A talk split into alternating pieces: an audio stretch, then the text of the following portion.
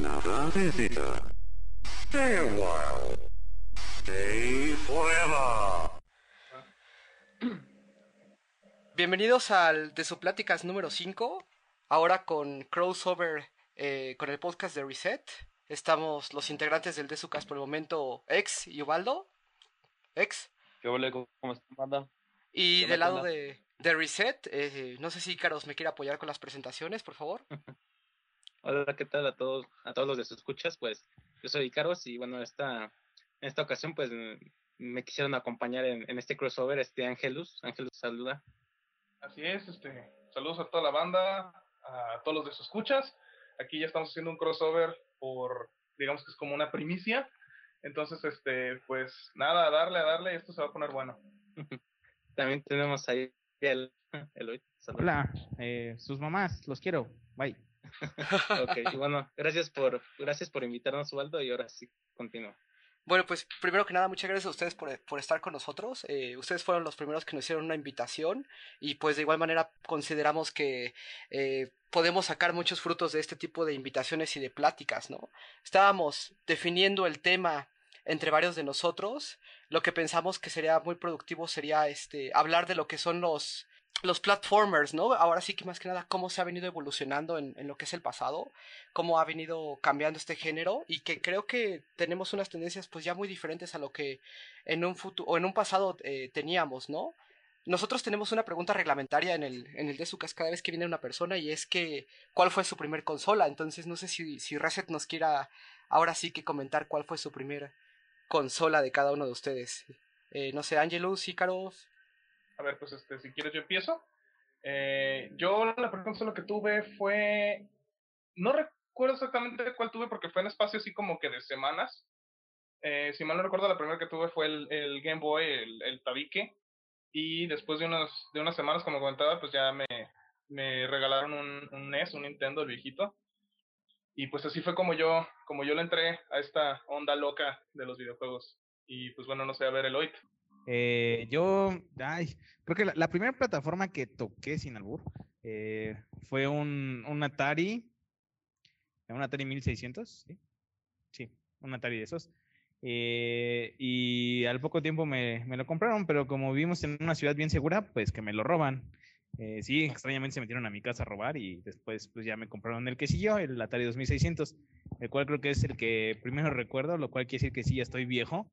Eh, y pues creo que de los primeros juegos que, que me vienen a la mente, pues sí, fue, igualmente fue, fue Frogger, creo que era el que más me divertía. Y había muchos que me parecían como raros, a lo mejor por la edad no les entendía mucho. Y pues también estaba el de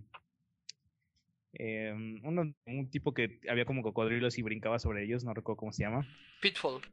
Exacto, Pitfall. Ajá. Eh, Centípide, que ese me dio muchísimas horas de diversión. De hecho, es el único cartucho de, de Atari que aún conservo. Y bueno, pues creo que fue la, la, primera consola a la que le entré y esos son los, los primeros vicios que tuve. Este, pues a mí fue, la, fue el NES. Curiosamente, hoy vamos a hablar de, bueno, ahorita igual me estaba explicando de qué vamos a hablar, pero curiosamente, este, pues, eh, los, juegos, los juegos que más recuerdo de esa consola, pues, son Mario Bros. y, Mega Man. Eh, en, específicamente, pues, Mario Bros. 2 y Mega Man, Mega Man 3. Entonces, pues, por ahí. Eh, creo que se va a poner bastante interesante lo que vamos a comentar más al rato, Ubaldo. Así es. bueno, más que nada hablando del tema del Atari, es bastante interesante, ¿no? Como que creo que el emblema del Atari en cuestión de platformer fue Pitfall. Creo que en el Atari y en los platformers en general hay en cada consola un emblema, ¿no? Un, un platformer que define ahora sí que ya sea una más parte de acción, más parte de, de plataforma puro por decirlo así, o más tipo aventura, que cada uno define pues ahora sí el antes y el después de esa consola con, con base en un juego. Yo creo que en el Atari, eh, digo a mis reservas, eh, lo que es personal, eh, yo considero que es Pitfall el que cambió toda la ideología y toda la forma en cómo la gente entendía hasta ese momento los juegos, porque en cierta manera pues eran más que nada eh, shooters tradicionales, ¿no? Tipo Space Invaders. Uh -huh. Entonces yo creo que es, sí definió completamente algo, algo diferente, algo que la gente no había, que no había visto. Y algo que platicaba con Carlos en el, en, en la tarde es que pues completamente, ¿no? Así como en los FPS tenemos el caso de Valve con Half-Life, en donde tienes el antes de Half-Life y el después de Half-Life en términos de first person shooters, así lo tenemos, por ejemplo, con Super Mario Bros., ¿no? Antes de Super Mario Bros. y después de Super Mario Bros. Entonces, eh, yo, por ejemplo, en el caso de, de, lo que es el Atari, creo que eh, tradicionalmente solamente necesitábamos un solo botón y una palanca para poder ocupar lo que es un platformer. Y en las tendencias actuales tenemos, por ejemplo, el caso de Little Big Planet, donde ya tienes que saltar, tienes que eh, agarrar objetos, columpiarte, hacer malabar y medio, ¿no? Y que como estos mismos juegos, la fórmula básica, cómo ha ido cambiando a lo largo del tiempo, ¿no? No sé, Ex, si quieras comentar algo. Sí, por supuesto. De hecho, mira, yo sinceramente entré un poco más tarde a, a la era de las consolas. Yo empecé con el Nintendo y precisamente mi primer videojuego fue Mario Bros. Y pues sinceramente sé si existe una gran diferencia entre el antes y el después de Mario Bros. Creo que incluso es abismal. Eso es normal, no se preocupen. este, es el reglamentario lag. Es el reglamentario lag del ex. Eh, sí, o sea, de hecho lo hemos visto, por ejemplo, en el caso de, del modelo de Mario Bros. Como Miyamoto de alguna manera u otra quería hacer cierto tipo de juego, ¿no? Se quería hacer cierto este ciertos movimientos. Yo recuerdo que estaba viendo alguna vez una entrevista donde él quería, o la razón por la cual Mario tiene, tiene la gorra es por el hecho de que está, eh, porque no podían dibujar el, el, cabello, ¿no? Durante la caída. Entonces, ese tipo de cosas que en, un principio eran limitante y que ahora ya es algo completamente, pues, banal, ¿no? Y, que la gente pues, ya como que no, no toma en cuenta, no lo ve. Eh, hay algo que estaba platicando en este, en este caso de lo que son los los, los platformers con este, con este Carlos. Y es que hay, hay un platformer que no sé, bueno, no sé si define como action platformer, que es Kid Icarus. No sé si ustedes han tenido oportunidad de, de haber jugado el, el, tradicional Kid Icarus. Sí, este, sí, sí yo también. Y, y hay algo... Y... Perdón. Dime. Dime, no, dime. no, no, dime, perdón. En el caso de Kid Icarus, algo que, que, es muy interesante es un artículo que estaba leyendo en, en, me parece, en IGN, donde te hablan de, ok, Kid Icarus ya tiene, me parece que 25 años, eh, de haber salido al mercado, la, primera iteración de Kid Icarus, ¿no? Porque después salió en el Game Boy. Y es un juego bien interesante porque es de los primeros juegos que toca este, este asunto en el cual la pantalla, eh, los bordes terminan y vuelves a aparecer del lado izquierdo, por ejemplo. Pero cada juego o cada parte de Kid Icarus en este, par, en este, cada nivel que tú juegas, algunos son que vas subiendo, scrolling, a veces son, por ejemplo, más tipo Zelda donde vas subiendo y bajando de pantalla. Y a veces es completamente un, un, un, nivel muy tradicional tipo Mario Bros, Super Mario Bros, ¿no? Entonces creo que es, es, es, un claro ejemplo de cómo un platformer muta a lo largo de lo que es el, el mismo juego, ¿no? Que se tiene. Y en sí es uno de los juegos más difíciles que yo creo que salieron para Nintendo. Sí, la verdad es que es, de esos juegos que, que, como bien decías, como que a pesar de ser un platformer que sabemos que en ese entonces los plataformeros salían a lo, a lo bruto, así levantabas una piedra y te salió un plataformero, pues como que era un plataformero que sabía hacer las cosas, si bien no completamente diferentes, un poquito con, con la mecánica, pues de decir, ¿sabes qué? Pues ahora, ahora no nada más va a ser de lado a lado, ahora también va a ser de arriba abajo, este, cosas así, ¿no? Y, y como bien decías, el hecho de que no tenías un tope, pues, porque como bien podías nada más estar subiendo, iba a ser un poco incómodo el hecho de que se te acabara la pantalla. Entonces, qué mejor que simplemente terminas de un lado y empiezas del otro, ¿no? Como para no sentirte, no hacer que el jugador se sintiera tan limitado, pues. Así es, y, y más que nada, este juego, pues ahora sí que son los primeros pininos, ¿no? O sea, antes de, por ejemplo, action platformers como, por, como, como Metroid, en este caso, no teníamos el movimiento hacia la izquierda, y es algo que se tuvo que ir desarrollando de mano con lo que es la, la tecnología en este caso, ¿no? Entonces, o sea, es que el Nintendo y el caso de los platformers es un mundo abismal, ¿no? Y por ejemplo, no sé si quiera mejor que nos regresemos entonces a, a, Super Mario Bros, ¿no? Donde en Super Mario Bros tenemos, por ejemplo, el Super Mario Bros 1, el Super Mario Bros 2, la versión japonesa y la versión americana, y la versión, eh, la tercera versión, ¿no? Que ya son completamente juegos diferentes y que se ve... Me, se me escuchan. Uh -huh, y que se ve directamente, pues, un, un, progreso abismal, ¿no? Dentro de la misma vida de la consola, ¿no? No sé, Ícaro, si quieres ayudarnos con, con estos acotamientos de temas pues hablando un poco más de los Mario clásicos, o bueno, de lo, ahorita ya son clásicos, pero ya creo que todos los han jugado alguna vez, el 1, el 2 o el 3, ya es en el orden que quieran, pero creo que sí marcaron una pauta muy, muy grande en, lo que se debía decir no solo dentro de un plataforma, sino dentro de un videojuego como tal.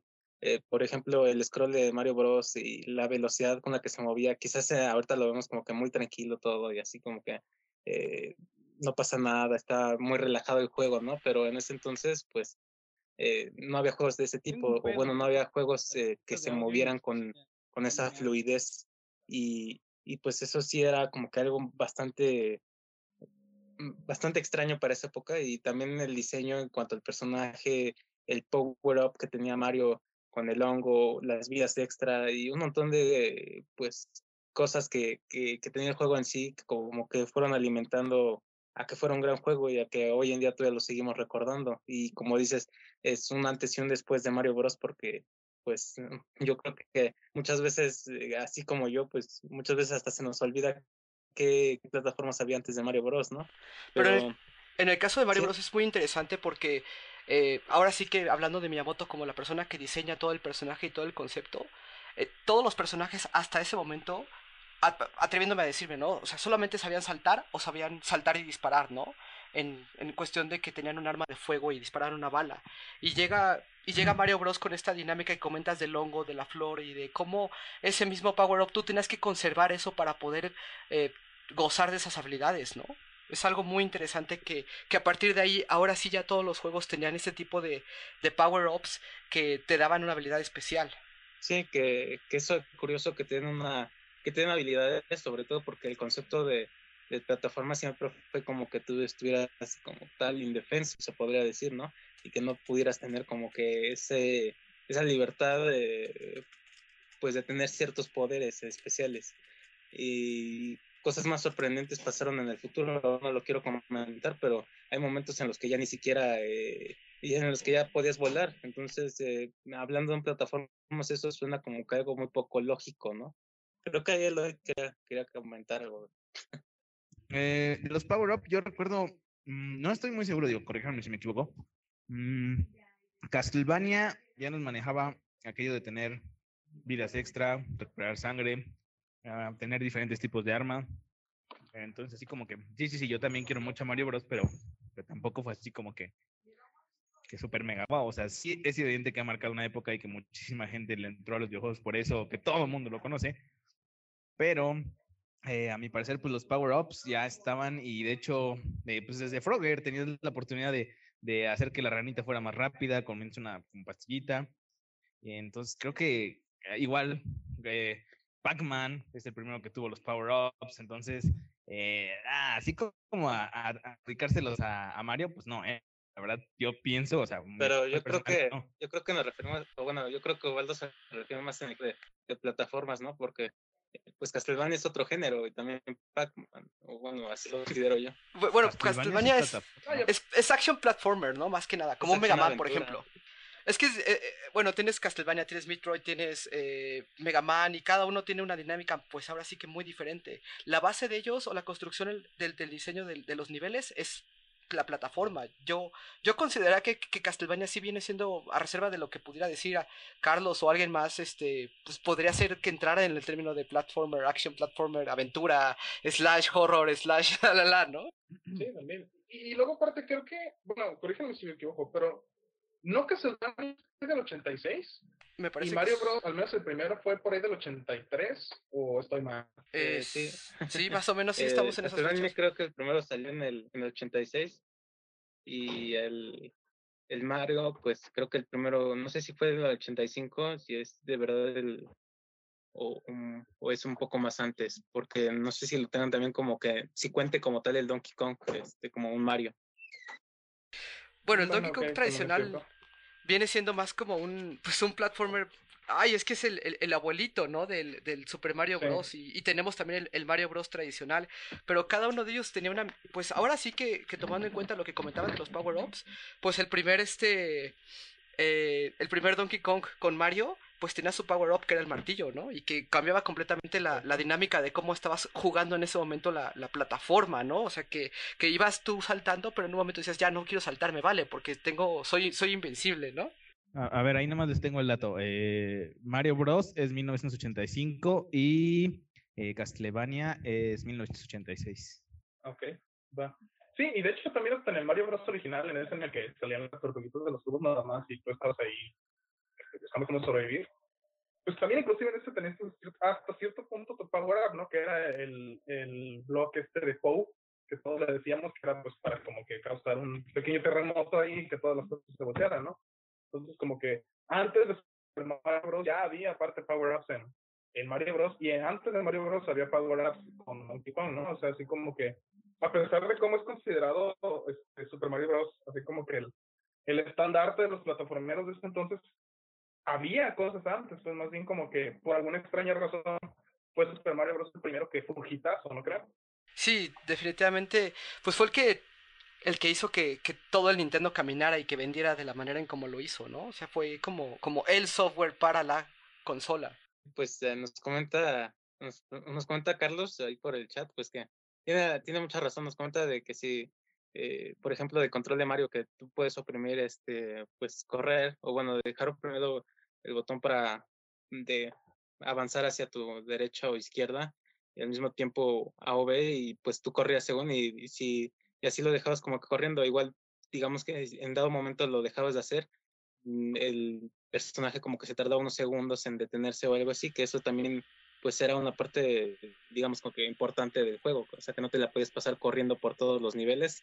Y también este, eh, pienso que, por ahí puede ser también importante, considerando que, que sobre todo pensar en, un juego, como ya dije, antes no, me, no recuerdo ningún juego que, que tenga ese tipo de scroll tan, tan fluido en el que, en el que tú te hubieras tuvieras la oportunidad de correr sin que el juego se sintiera que se alentaba o que en ese momento o había algún problema con el juego o cosas así. Entonces, mantener el momento, ¿no? Fue uno de los... Porque es, es, juego de lanzamiento, es trampa, es como es como decir que no recuerdas ningún videojuego como, no sé, um, como Gran Turismo de Play 3 que se viera igual. Pues no me chingues, pues digo, pues, pues, es evidente que no, porque pues fue juego de, de, de lanzamiento. O sea, si un juego se va lanzando con la consola, evidentemente va mostrar las nuevas capacidades de la consola, entonces. Pero ¿cuál cuál juego de cuál de lanzamiento? Mario Mario Bros de lanzamiento para la consola? Super Mario Bros. Pero Super Mario Bros no fue el juego de lanzamiento. En América mmm, sí, pero en, en, en, Japón no fue de, de, lanzamiento. Ya vaya un rato a, mí que me hablas, a mí que me hablas de, de Japón, sí, es algo que me, que me choca, o sea, eh, todo el mundo quiere hablar así de Japón, Europa y todo, no, pues a mí me vale, a mí en México yo lo que viví fue eso. Claro. No, pero lo, lo, por lo que lo comenta es más que nada por el hecho de que el sí, a nosotros nos llegó cuando se lanzó aquí en Nintendo. Pero el juego en sí, pues, o sea, no se le puede juzgar como juego de lanzamiento cuando en realidad ya estaba hecho, pues que ya nos haya llegado después es otra cosa, ¿no? Más que nada por el hecho de que, por ejemplo, tienes otros casos como Super Mario 64. Super Mario 64 se, se, siente que la consola está diseñada para ese juego en específico. Y en el caso de Super Mario Bros. diseñaron un juego con base en las limitaciones que tenía la consola ya en el mercado. Entonces ahí sí, por ejemplo, lo considero un caso un poquito diferente. Ater digo, o sea, evidentemente digo, no tengo la razón absoluta, pero en el caso, por ejemplo, de, de, de, lo que es el, el Nintendo en específico, yo creo que es muy interesante ver cómo Super Mario Bros. en, en sus diferentes iteraciones fue evolucionando hasta tener ahora sí que gráficamente un aspecto muy, muy rico y, y muy sólido en términos de, de gameplay con el 3 y que si tú ves la evolución a lo largo de los años de estos platformers dices Dios, Dios, cómo hicieron, cómo le sacaron tanto jugo a esta consola, ¿no? Y cómo ahora las consolas o los, o los juegos eh, de alguna manera u otra se van viendo pues cada vez más genéricos y no, no ves esa evolución que se tenía en un principio, como en ese caso, ¿no? Pues no, no hay que irnos tan lejos, también en, el mismo, en la misma consola, o sea, tú ves Super Mario Bros. 1 y te vas a Super Mario Bros. 3 y, y, no parecen de la misma consola, o sea, son juegos diferentes y con dinámicas muy diferentes y con, bueno, o sea, respetando que se género de plataformas, pero, o sea, tenían algunos bonus, algunos, este, power-ups, algunos, este, añadidos que, que lo hacían muy diferente al Super Mario Bros. 1, que si lo vemos fríamente, el Super Mario Bros. 1 es como que una pequeña probadita de lo que Nintendo tenía y Super Mario Bros. 3 ya es como que todo el, toda la, todo el plato de sopa ahí entero que, que podía ofrecer un NES, porque la verdad es que, eh, como ya dije, si, si nos vamos a pensar que, que, Super Mario Bros. 1 pues ya era como que explotaba mucho la consola o lograba cosas que, que hasta el momento pues no, no, no se habían visto en algún juego. Eh, cuando ves Super Mario Bros. 3 te das cuenta de que en realidad pues no era nada lo que estaban haciendo, o sea que, que se puede hacer mucho, mucho, mucho, mucho más. Así es. Eh, no sé si quieren que, que, pasemos a Castlevania y Metroid. Me parece que querían comentar algo de, de, de Castlevania, ¿no? Entonces aprovechando de una vez. Sí, a ver, pues el es el que andaba este, también comentando un Castlevania, no sé si le quiero seguir. ya, ya me aventaron el plato. Este, pues a mí, a mí Castlevania creo que me, que me demostró algo que, que a, a, la edad que yo tenía en ese entonces, si mal no recuerdo, eran como, era 5, 7 años. Era, era una edad muy, muy pequeña para, para distinguir mucho. Había algo que tenía, que ningún videojuego me había mostrado antes, y eran, eh, pues, monstruos no tiernitos. O sea, a fin de cuentas no eran nada impactante, no era algo estilo Freddy Krueger que, que, ya veíamos en, en, el cine, sino eran cosas como, como, pues aún caricaturescas, pero a fin de cuentas eran cosas eh, impresionantes para, sobre todo para la época. Eh, ver un monstruo que te estaba sacando fuego, una momia, este, eh, creo que también ya incluían los hombres lobo y evidentemente vampiros, entonces eh, creo que el hecho de tener toda esta clase de, nuevos enemigos que no eran como tan caricaturescos ni tan para niños, eh, pues hacía diferente el, el, sistema y creo que fue como un buen refresco. Ya, ya habían dicho por ahí que, que, es un juego de plataformas de acción, lo cual está, está bien dicho y, con los respectivos slash que le pusieron de terror y shalala, pues sí, en efecto es, es como que diferente y creo que, creo que es algo que se agradece mucho, ¿no? Porque a fin de cuentas fueron de los pioneros, tanto Metroid como, como Castlevania, en hacer que los videojuegos no todos iban a ser para niños.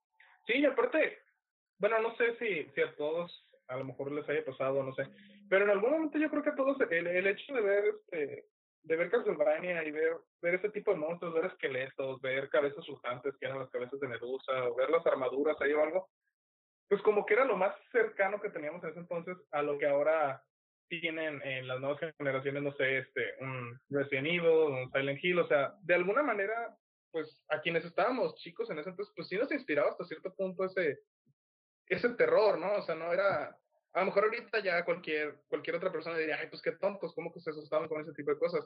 Pero para nosotros sí era, sí era algo impresionante verlo así, ¿no? Así es. Bueno, me parece ahí que Carlos ya quería integrarse a la plática. Hola. A ver, ¿qué, ¿qué tienes que decir que estás quejándote en el chat? Ah, sí, güey o sea, lo que lo que quería comentar era sobre en Nintendo tenías Mario Bros. Creo, creo que me estoy regresando. Pero un poquito nada más. En el chat. este, sobre Alex de Kid, sobre el, el, Sega Master System. Era, era ah, claro.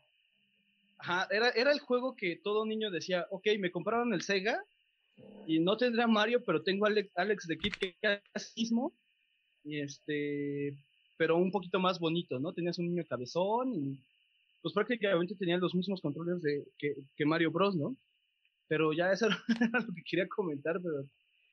Este, no, sí, sí es cierto, o sea, eh, como decías, pues es cierto, a quienes les tocó tener, no todos tenían Nintendo, quienes tenían, quienes tenían este, un Master System, pues les tocó jugar al Kid, así como hace ratito que comentábamos que pues quienes lograron tener un Atari este, 2600, si mal no recuerdo era dónde estaba, pues nos tocó tener al, al, al Indiana Jones de ese entonces, que era el juego de Pitfall, ¿no?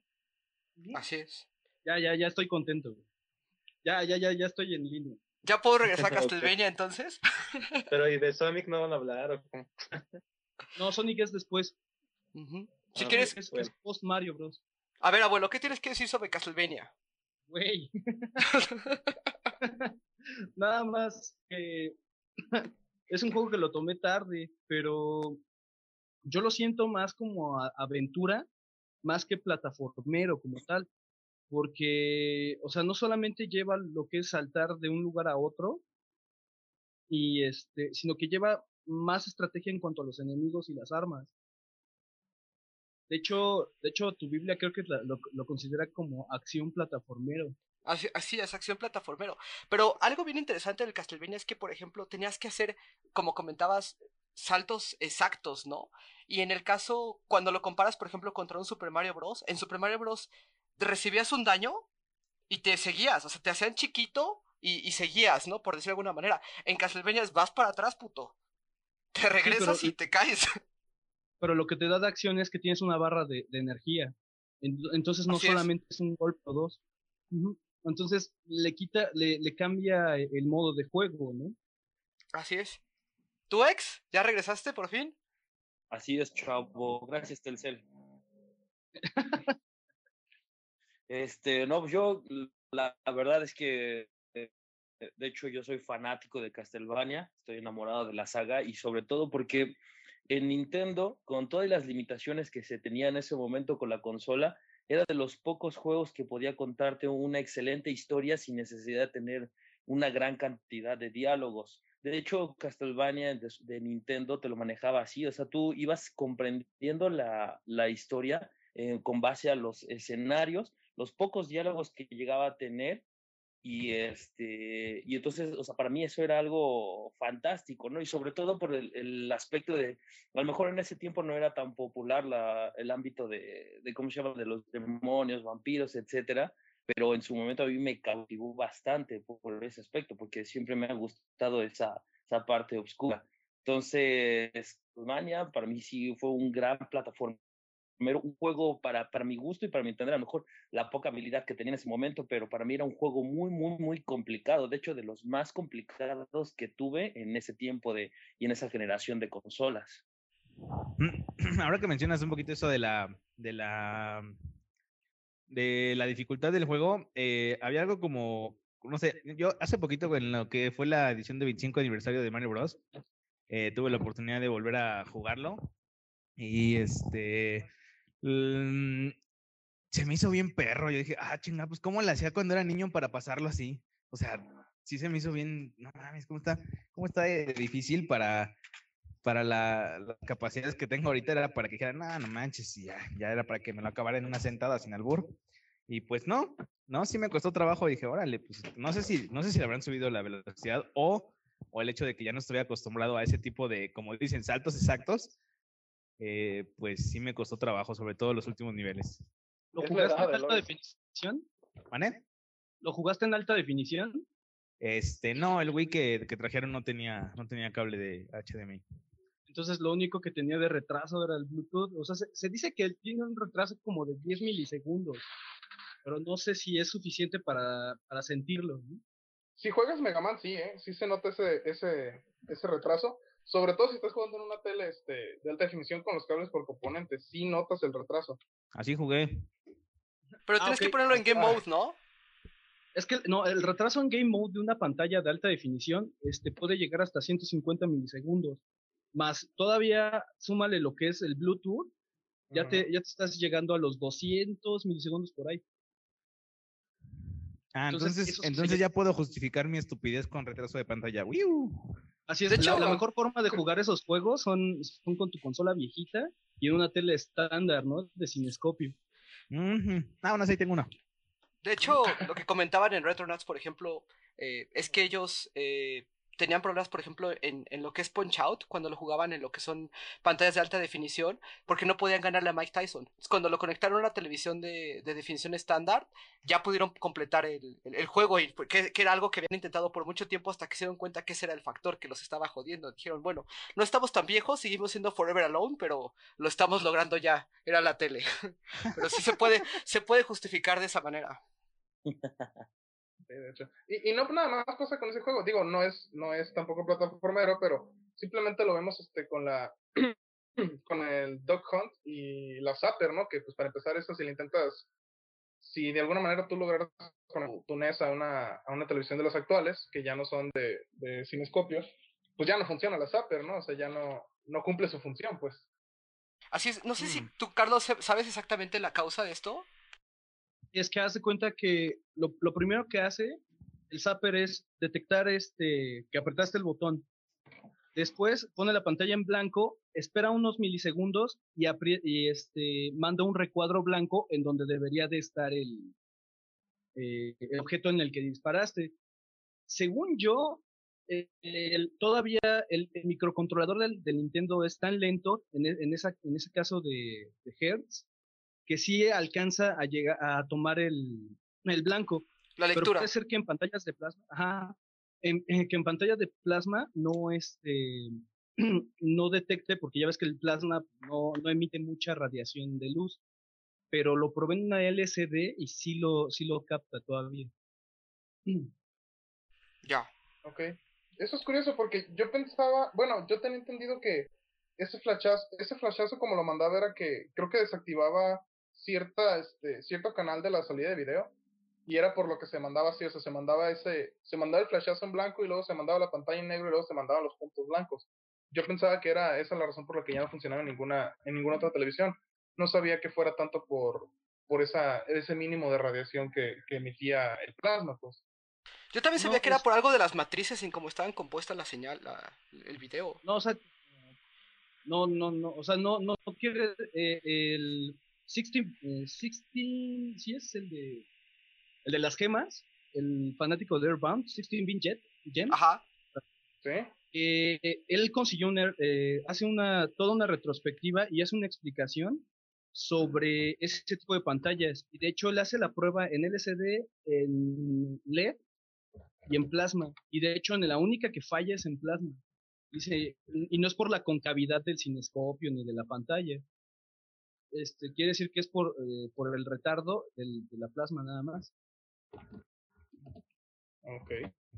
Este, no, pues más que nada comentarles de que, por ejemplo, eh, así como hace ratito se comentaba de, del hecho de que como si jugabas Super Mario Bros. 1 y luego te brincabas a Super Mario Bros. 3 y parecían juegos completamente diferentes, también no sé si a, a alguien le haya conocer, es- ese juego no salió aquí, este, yo también hasta hace poco me enteré de ese título, y era este juego desarrollado por Sunsoft que se llamaba Mr. Gimmick este, en el que, bueno, tú también era un plataformero, este, en el que tú controlabas una, como blog, una cosita ahí verde, un monito verde, que su forma de atacar era que le crecían, tenía un cuerno en la cabeza, entonces le, le salían como estrellitas, entonces ya esas estrellas las aventaba y con eso, este, matabas a los enemigos y ese tipo de cosas. Y lo curioso de este juego era que, que esta compañía lo que hizo para tenían muchas ideas de lo que querían hacer y, y ellos les interesaba mucho la música, pues, y lo que podían hacer con, lo, con la tecnología de ese entonces. Entonces ellos lo que hicieron fue que a su cartucho le, le agregaron un, un circuito más para ayudar este, y añadir otro canal de audio, de tal manera que pudieran conseguir música un poquito más detallada y que la verdad llegaba, ya si la escuchas ahorita, pues te das cuenta de que es una música bastante bien para hacer un NES, ¿no? O sea, yo creo que muchos recordamos con mucho cariño esos soundtracks de, Mario Bros. de- o de Mega Man o, o ese tipo de cosas. Y también podemos ver que el poder que se podía llegar a alcanzar, pues sobre todo con este tipo de, de mentes y este tipo de, de, de ideas, pues que se, que se llegaban a dar. No sé si alguien más quiere comentar algo al respecto. Mm, yo Gimmick no lo, no lo jugué, pero, pero ya se me antojó bastante. No sé, Carlos, ¿tú lo, tú lo, tú lo ubicas? Sí, yo lo conseguí, pero este es un es un car bueno, lo tengo en japonés originalmente, ¿no? O sea, el, el casetito. Eh, es un juego que eres eh, eh, como dice Angelus, es un juego en donde tú eres como una bolita verde con un cuerno como de unicornio, en donde tú matas a los enemigos utilizando una estrella que puedes utilizar la, la física de la estrella eh, tiene que ver mucho cómo la rebotes o, o si, si, si vas corriendo y la avientas, tiene diferente forma, este, fuerza que si la avientas parado si la avientas saltando, o sea, va tomando diferentes cosas. Eh, si quieren saber más de ella, eh, hace una, una revisión, una retrospectiva completamente eh, bastante, bastante bien hecha con un cartucho de, de- ¿cómo se llama? Bueno, con un cartucho ya hecho aquí por eh, Mothers, es el NES Punk, es el que hace la, la revisión sobre ese juego. Y la verdad es, es un juego bastante completo. A mí se me parece como un Kirby, este, Mario Bros 2, el, el americano, conoce a Kirby, ¿no? Como, como, como ese estilo, sin que se pueda tragar a todos los enemigos. Oye, ¿y este por qué lo conseguiste? ¿En japonés o cómo estuvo eso? Eh, de hecho, lo encontré en un mercado de pulgas. Y dijiste, ¿me lo llevo? Sí, o sea, vi que, vi que era un gimme y ha sido como uno de los ancestrales, ¿no? De que nunca llegó a América. Eh, de hecho, venía en el mercado de pulgas, tenía, tenía una caja con varios juegos este, japoneses, entre ellos conseguí un Fatal Fury 2 y este, y creo que un Final Fight 2 Al- algo así, te- tenía juegos muy raros esa caja y la verdad me la dieron así como por 15 pesos cada juego. de tus gangas. Este, en, este caso de, de lo que son los, los platformers, hay algo que, que, bueno, que, que se conoce, ¿no? Y, y, a lo mejor es bueno compartirlo con, con la gente que nos escucha. Y es el caso de lo, lo que sucedió con, con Super Mario Bros. 2, ¿no? Bros. eh, 2 en América y, y- que este juego, evidentemente, el que salió aquí no es el juego que, que originalmente había salido en, en Japón, ¿no? Este, creo que lo que obtuvimos fue, pues, parte de esa experimentación que se tenía con los platformers, ¿no? De lo que era eh, el juego que en sí en, en- Japón no se, no se comercializó de, de igual manera aquí en, en América porque decían que era bastante difícil, que los jugadores eh, americanos no podían, no podían acabarlo o jugarlo, ¿no? Que, que se iban a frustrar.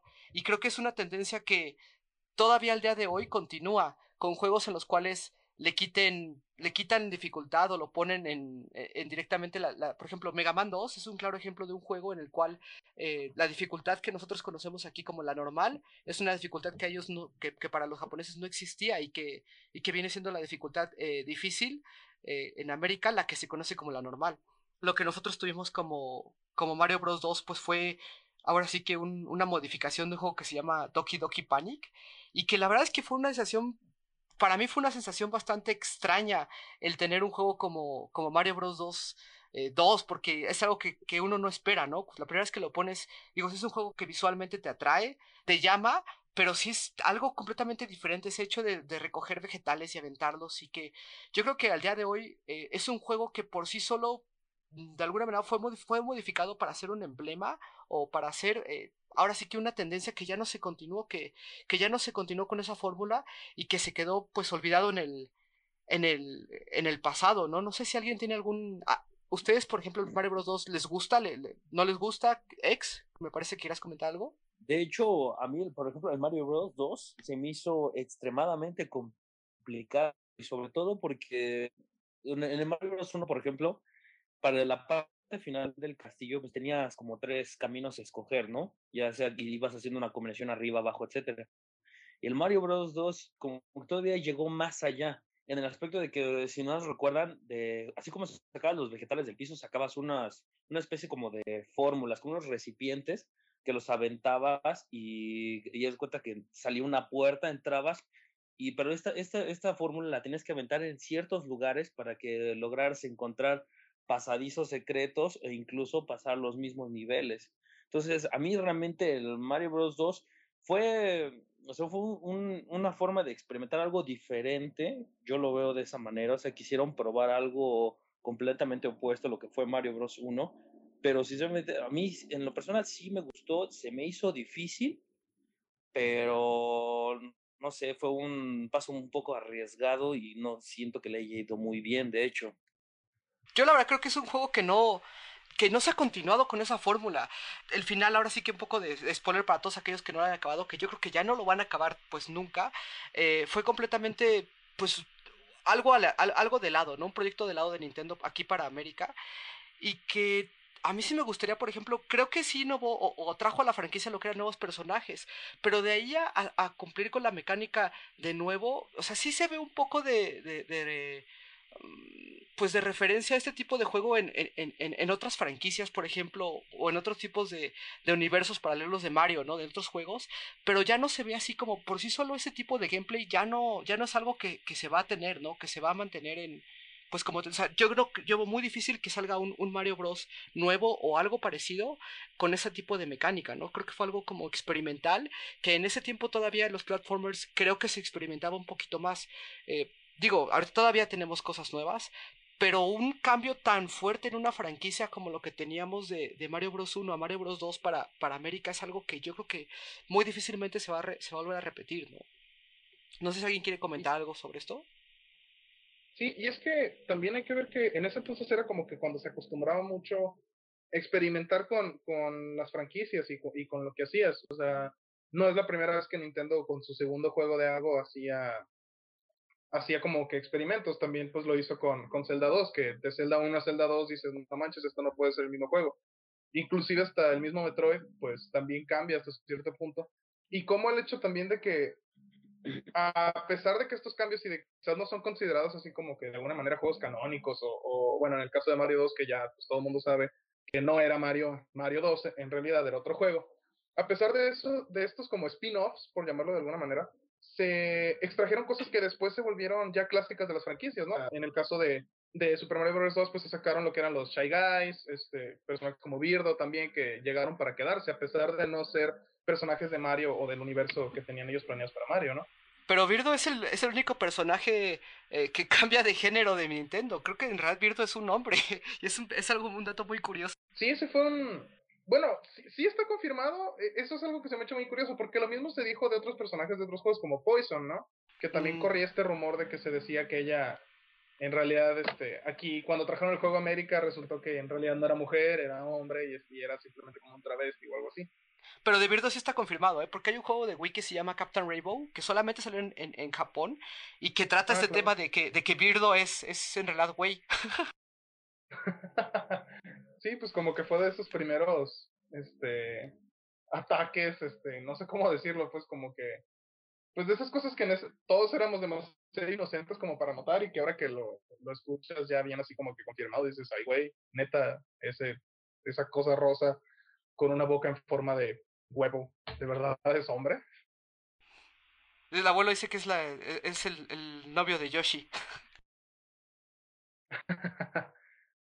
Tú, Icaros, me Pues parece que ya has. Pues de, de Mario Bros 2, pues es que, como ahorita comentaron, pues es un juego bastante extraño, aunque como tal yo no lo pensaría como un Mario, o sea, muchas de las mecánicas pues no estaban pensadas para ser Mario, o sea, eh, todo el juego en sí no es Mario, o sea, nada más le pusieron como que el skin de, de lo que, de que terminaría siendo Mario, pero, pero como tal todas las mecánicas pues no, no estaban pensadas para ser Mario Bros 2. Eh, sí es un juego que sigue perteneciendo al género de plataformas y todo eso, pero pero yo como tal no lo catalogaría como, como, como, ahorita dicen que, que no me imagino a Miyamoto pensando, no, pues ahora en este siguiente Mario, este eh, Mario, Mario le va a agarrar, va a agarrar ajos, va a agarrar cebollas y se las va a aventar a los enemigos. O, o va a agarrar este, no sé, eh, botellas con químicos y las va a aventar y de repente van a abrir mundos paralelos, ¿no? Eh, no lo imagino como tal esté sucediendo como tal para Mario Bros. Igual y para otro juego puede ser, pero, pero nada más quería comentar eso y también, pues como mencionaban del Mario Bros. 2, el, el original, el que salió para Japón, pues sí es un juego muy parecido, o sea, la verdad es que es muy continuista y yo creo que ese fue como que la primera vez que Nintendo dijo, no saben qué, este, no, no vamos a seguir haciendo esto, no vamos a lanzar un siguiente Mario, un siguiente juego cualquier cosa de sus franquicias que sea exactamente igual al anterior, pero un poco más difícil o mucho más de lo anterior. Entonces, yo creo que a día de hoy creo que es la única vez, o si no, ahor- si ahorita alguien me corrige, que, que Nintendo lanza con, bobo- con bombo y platillo un, un número 2, siendo exactamente lo mismo que, que, el anterior, pero, pero más, o sea, un- más niveles, eh, más, más dificultad, o sea, más cosas, pero siguiendo como que la misma línea. Entonces, yo pienso que esta fue como que la primera vez que dijo, no, ¿saben qué? Mm, Cuando hagamos secuelas, no, no vamos a poner este, hacer el mismo juego, pero con más niveles. Vamos a hacer cosas muy diferentes.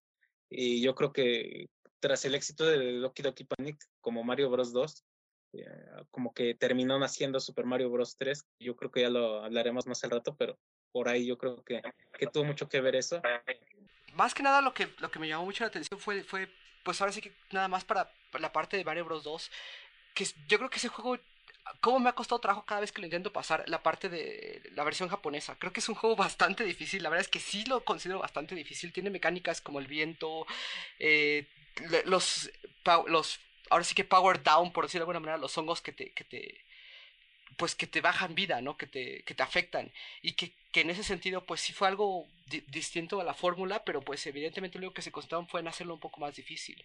Y, y lo que comentaban de lo que es el- la experimentación en cada una de las franquicias, pues ahora sí que, que este Angelus comentó el aspecto de, de Zelda 2, ¿no? Y que fue algo bien extraño como un juego con, con, con un toque tan fuerte de RPG como fue Zelda 1, cómo lo llevaron a un action RPG y que yo creo que por sí solo el juego A mí me encanta ese juego. Es de mis juegos favoritos de, de lo que es la tercera eh, generación de las consolas de Nintendo. Eh, yo creo que es uno de los juegos más interesantes que ha hecho Nintendo y que, pues la verdad es que yo creo que no fue recibido con como se merecía, ¿no? Que no fue, no, no, es, no es tan representativo y, que los fans de Zelda en, sí lo ven como, como el apestado, como el feo, más que nada por el hecho de que es este, eh, pues diferente, ¿no? Pero yo, yo cada vez que lo, que lo juego, la verdad es que lo disfruto bastante desde el tema de la música, el tema de cómo vas eh, tiene una parte muy fuerte de lo que es eh, esta exactitud en platformer, como comentaban del Castlevania, pero tiene otra parte donde, pues tal cual no puedes avanzar eh, y tienes que estar saltando y, y, pegando en las cabezas de los enemigos para poder eh, derrotarlos. Y entonces sí creo que, cambia mucho la forma, la fórmula de, un, de, de, una franquicia, pero que es algo que, que lo que comentábamos, ¿no? Que en un principio se permitían hacer ese tipo de experimentación, pero ya ahorita es algo que, que es muy difícil, ¿no? Que un juego con que lo cambien de esa manera. Yo no, no recuerdo algún otro juego que, que, que en la actualidad o que, que, en la parte contemporánea hayan cambiado de fórmula de una manera tan fuerte o, como, como fue este caso. Eh, no sé si alguien más quiere hablar de Zelda o Carlos me parece que quiere hablar de, de Ghosts and Ghosts. Ghosts and Ghosts. Ah, perdón, sí, sí, sí. Sí, sí, sí. este, Ghosts and Ghosts, pues, no sé, eh, eh, yo creo que si quieres buscar un, juego perro y, que realmente te haga, este, que te salgan almorranas, yo creo que es Ghost and Go, la segunda parte, la segunda vuelta, ¿no? Nada más, nada más tienes dos posibilidades en donde la primera te quita la armadura y la siguiente te mueres. Eh, no sé qué quieran comentar sobre and Ghost. Yo creo que ese juego es una mentada de madre para cualquiera que lo juegue, ¿no? Sea, en realidad sí lo que comentas es, demasiado difícil.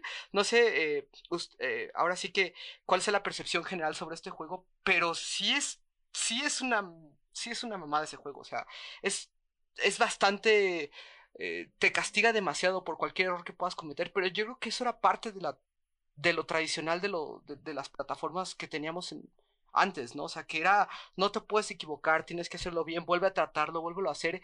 Y yo creo que por eso nosotros actualmente somos más, mmm, ahora sí que ese, aspecto lo cuidamos mucho en los juegos, ¿no? Que no sea, eh, que no sea tan fácil como, por ejemplo, algo que comentaba con Carlos en, el pasado, es que ahorita un, un, New Super Mario Bros. no te castiga tanto como un Super Mario Bros. Eh, tradicional, ¿no? Que, que ya los jugadores tal cual, eh, por ejemplo, el New Super Mario Bros. Wii, pues tú puedes perder en cualquier momento del, del, del, stage o del escenario y vuelves a aparecer en forma de burbuja. Y, y, es como si nada hubiera pasado. Y en el pasado, pues lo que comentaba Carlos, o te pegaban una vez, te pegaban dos veces y tenías que volver a empezar el, el, el nivel. Y este juego, para acabarlo, tenías que, que, pasarlo dos veces. Entonces, la verdad es que es un juego bastante difícil y que yo no. Evidentemente, la fórmula era, era tomada de la Arcadia, ¿no? Donde era que estuvieras poniendo monedas y monedas y monedas para poder, pues, seguir jugando. Pero, pues, tal cual el port que se hizo hacia las consolas, pues, mantuvo la, la fórmula muy, pues, muy de, de la mano, ¿no? Es de esos juegos que son queridos y quién sabe por qué, porque y, igual si se los pones a, a, una persona que no estuvo tan clavada en los videojuegos desde hace tanto tiempo, pues te va a decir, oye, no mames, quítame esta cosa, ¿no? Pues no mames, me está matando un güey, me está dando dos golpes y ya, y ya tengo que volver a empezar. Pero aún así como que eso significa mucho para nosotros, ¿no? Yo la verdad es que tengo que confesar, nunca he podido terminarlo, o sea, nunca he podido acabar la segunda ronda, se me hace un juego extremadamente complicado. No, no, com ¿Mande? Nadie lo ha podido terminar, yo creo. En su sano juicio, güey. Sin emuladores. No, es que está cabrón. sí, exacto, sin emuladores está cañón. O, o, bueno, te puedo perdonar que lo juegues con emuladores. Simple y sencillamente, pues no uses, este, eh, ¿cómo le llaman? Los save states. O sea, yo creo que aquí el problema no es tanto si lo acabas en emulador o no. O sea, hábalo. Creo que, creo que hasta con save states el juego está acá. No, aún así no es cualquier cosa. Así es, y, y hablando de este término de, de save states, eh, no sé si ahorita, por ejemplo, el, el, 3DS viene muy, muy de la mano con lo que son los, los save states. Yo, por ejemplo, derivado de esta, de de esta saga que comentábamos, está eh, Gargoyle's Quest. Gargoyle's Quest está ahorita en la tienda de, del 3DS y está súper, súper difícil ese juego. O sea, lo que innova como platformer es que tiene un, un mapa tipo RPG pero tiene un aspecto en el cual eh, tú, eres una, tú eres una gárgola, ¿no? Y tienes que ir haciendo level up y tienes que derrotar y salvar el reino, etcétera, ¿no? Sin embargo, algo que tiene bien interesante es que en este juego como muy del estilo de Batman, ¿no? Que, que, sé que le encanta a Carlos este juego. Este, te vas colgando de las paredes y vas volando, o sea, te quedas levitando cierto tiempo, pero está súper difícil. Es, es, ahora sí que también, o sea, aquí se supone que tienes una barra a la cual puedes subir hasta 5 o 4 eh, bolas o esferas para que, de, de golpe, pero hay hay partes donde de un solo golpe te quitan tres esferas. Entonces, al final de cuentas, sigue, sigue castigándote con dos golpes y te mueres. Y son temas que, que tú dices, bueno, afortunadamente para este tipo de juegos que sí son la verdad bastante difíciles o considero que es bastante eh, difícil, no tan, no tan fácil para un jugador ahorita de, actual, están los save states, ¿no? Pero ya el, el 3DS ya viene de la mano, ya viene incorporado con, con esta función de save states diciéndote, pues es que, o sea, sí te vamos a, a, a, dejar, por ejemplo, salvar. En el caso del Wii, la implementación era, dejas de jugar ahorita y continúas en el mismo lugar. Pero en el caso del 3DS, eh, si es tal cual quieres salvar ahorita y puedes volver a cargar y volver a cargar y volver a cargar y volver a cargar. Y son cosas que nosotros cuando crecimos nunca, nunca tuvimos save states. Entonces nos obligaba el juego o nos obligaba a los diseñadores a pasarlo todo, pues ahora sí que a la perfección, ¿no? Eh, esto que comentas, pues sí es cierto, o sea, viene muy de la mano afortunadamente no los puedes abusar a, tal grado de, digamos, un emulador de computadora. Porque, pues bueno, te deja guardar solo un estado y en el momento en el que quieres grabar otro, pues ya e, el anterior se borra, ¿no? O sea, a pesar de que tiene como que esa facilidad para, para las personas que simplemente lo quieran jugar y no les mucho la dificultad, simplemente lo quieran acabar. A pesar de eso, pues no es algo que puedas abusar tan gacho no sé si, si también estén de acuerdo conmigo en ese, en ese aspecto. Y también es una función que pues bien puedes ignorar, no hay bronca. Así es. Yo creo que eh, es, es, es, un, estamos en una, eh, en una era en donde están diferentemente enfocados los videojuegos. Yo creo que antes era más que nada, comprabas un cartucho y, por ejemplo, esa, esa, ese desarrollador o, o ese distribuidor, en el caso de Konami o en el caso de Capcom, no te, no te iban a dar 10 juegos este, por año, ¿no? Que más o menos Ubisoft o Activision te están dando, o EA, ¿no? Te están dando en un año. Yo creo que te, te eh, estaban pensados en que compras ese cartucho y te debe de, durar, no sé, meses, ¿no? Y lo estés jugando. Y por eso la finalidad de que, ok, esforzamos toda nuestra memoria de un K en, en, un gameplay eh, refinado en, varios stages, en varios enemigos, en diferentes propuestas de gameplay, pero lo tenemos que poner mega cabrón para que te dure ese juego, si no la experiencia te va a durar media hora y lo vas a volver a agarrar en tres meses y media hora y ya se terminó el juego, ¿no? Y, quién sabe si, si vuelvas a escuchar algo de ese desarrollador, o no sé cómo, cómo se ve ahí que ahora son seis horas de juego, eh, quieres sacar todos los trofeos o generalmente 12 horas de juego, digo, sin contar los RPGs, y, este, y hasta ahí acabó tu experiencia, ¿no?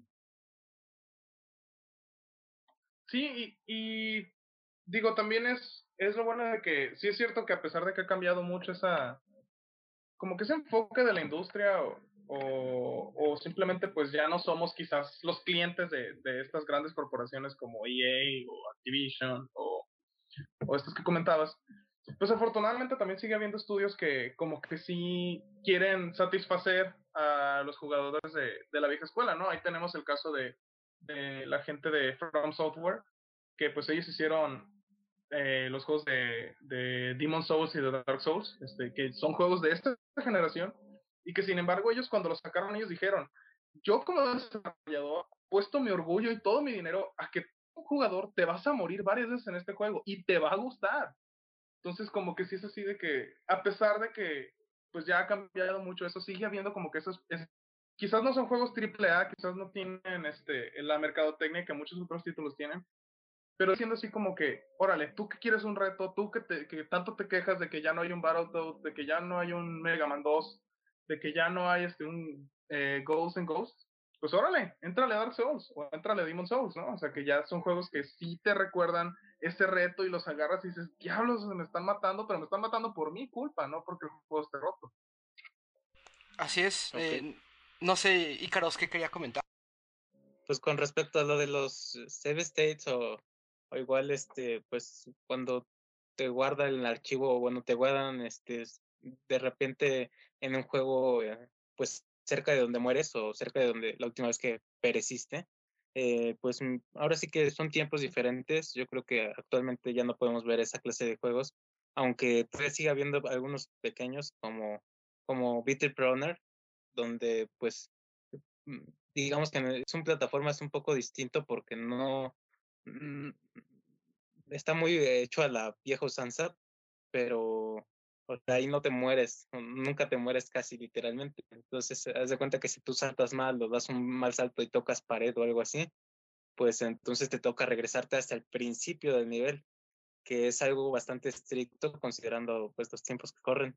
Y yo creo que ese es un ejemplo de que igual pues actualmente se puede hacer un poco este tipo de cosas, aunque termina siendo un poco frustrante para las nuevas generaciones, pues eh, este tipo de mecánicas.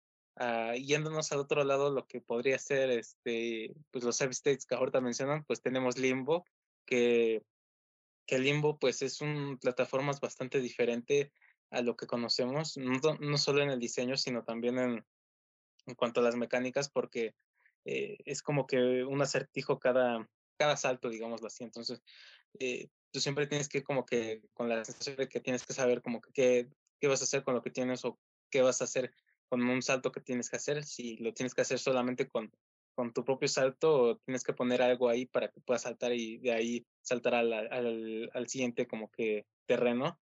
Pero, pero cuando mueres, tú apareces inmediatamente en, el, eh, en, en, la escena donde, donde prácticamente moriste. No te regresan hasta el principio del nivel, no te regresan hasta el principio del juego, que es lo mismo. Entonces, eh, ahora sí que eso es como que un pequeño ejemplo de lo que se hace actualmente en cuanto a, las plataformas y sus, y sus, digamos que, recompensas o castigos por, por perder. Ok, eh, ahorita, ahorita que comentas sobre, sobre la actualidad, eh, yo creo que, no sé si ustedes han jugado en esta generación y creo que es un juego que se debe recomendar, con el, con el nuevo engine que desarrolló Ubisoft, el de Rayman, el de Rayman Origins, y, y, puede, y, puede, sonar así medio, medio extraño que alguien recomiende un Rayman en estas alturas, pero yo creo que es un juego tan refinado que eh, se ve precioso en su, su, su motor, eh, los, los, este, los controles son bastante eh, bien diseñados, no, no, no pasas algo sin que sin que lo calcules, ¿no? Generalmente en un, en un platformer, como otro nuevo es Alice, en donde si tú saltas y dices, voy a quedar en esta plataforma, si aprieto tanto tiempo el botón y si, y si muevo mi palanca hacia adelante, eh, te da como una, una sensación de que cumple con las matemáticas de, de la caída, de la gravedad, etcétera, etcétera ¿no? Pero, Pero yo sí siento a Alice lo, roto. Lo más difícil es... No, ¿qué sientes roto, güey? A, a, ver, güey. Yo, yo salté a una plataforma en Alice y se fue a la chingada por la plataforma, como si no existiera plataforma. Eso, eh, la detección ah, okay. de colisiones de ese ¿Otra? juego está mal. Sí, sí, sí, la detección de, co de, colisiones está mal, pero en general, ¿cuántas veces te pasó eso en todo el juego? Ay, mira, yo jugué muy jugué los dos primeros niveles al principio. Este, yo siento que pasó como tres veces, o de que saltaba o sea, si tienes un plataforma, o sea, si, si, la esencia de Alice es que es parte plataforma y no te detecta bien las colisiones, ese juego está roto. ¿Pero cuántas veces te pasó? ¿Tres veces en dos horas? Tres, sí, como tres veces en dos horas. Pero pregúntame cuántas veces he ido que Mario, que he visto que Mario atraviese el barranco, güey. Nunca. Ah, no, no, no. no o sea, pero, es que... pero a, a, lo que voy, o sea, no estoy diciendo que Alice sea un excelente juego. Simplemente uh -huh. es, es, un juego de siete o algo así. Pero cuando llegas al, nivel más chingón, el de, el de las cartas, el de la reina, cuando regresas al ahí, es cuando el juego llega a su punto cumbre. ¿no? Y en el, mundo de los hongos, hasta, hasta Alice se queda pelona, ¿no? Si pasas por la catarata, se le queda el cabello en, la catarata y, los polígonos siguen corriendo. Pero el juego está muy refinado para que se sienta así, o sea, si ves, si ves lo que corresponde en cuanto a arte, gráficas, polígonos este, que están modificándose, al momento de saltar y que haga lo que tenga que hacer en el momento del, del, de las cartas y del castillo de la Reina Roja, para mí se me hace muy impresionante Alice en, en ese aspecto. O- Ay, no sé, es no que Alice a mí no. No, a ver, güey, a ver. No, es que esa cosa no me la vendes, en serio. Pero a ver, ¿por qué, por qué jugaste primer Alice si está mucho más roto que eso? Güey, porque estás hablando de. Estás hablando de la época de, de- del Quick 3 Engine. Es, o sea, no está roto. No. O sea, t- a ver, tú con tus dedos de gordos y con tu eh, teclado no lo podías jugar. o sea, no, no, te- no. te- tú no tienes habilidad en, en- en mouse y teclado, y lo sabes, güey. Ya, vas, vas, o sea, güey. O sea, eso ya fue trolling directo, güey. Es que lo deberías de ver jugando en FPS. Cu- Cuando había Alice, ¿ya existía Mario 64, sí o no? ¿Qué? ¿Qué?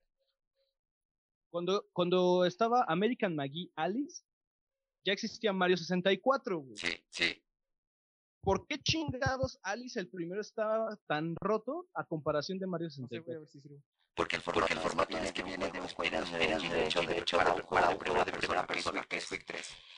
Y se juega, se juega, o sea, en esa, en esa época todavía no, todavía no jugabas con gamepads en la hora. Ahorita, la- ahorita la gente no tiene la idea de estar jugando, jugando, eh, lo que son, lo que son, este, juegos de, juegos de PC, PC, con un teclado y un mouse. Y un mouse. Este. Waldo ya se puso loco. Oigan, yo me escucho ahí. Sí, sí, sí, sí, sí, sí. Que Ah, yo, yo quiero decirles algo de Alice. El A primer juego de Alice tenía algo bien chido.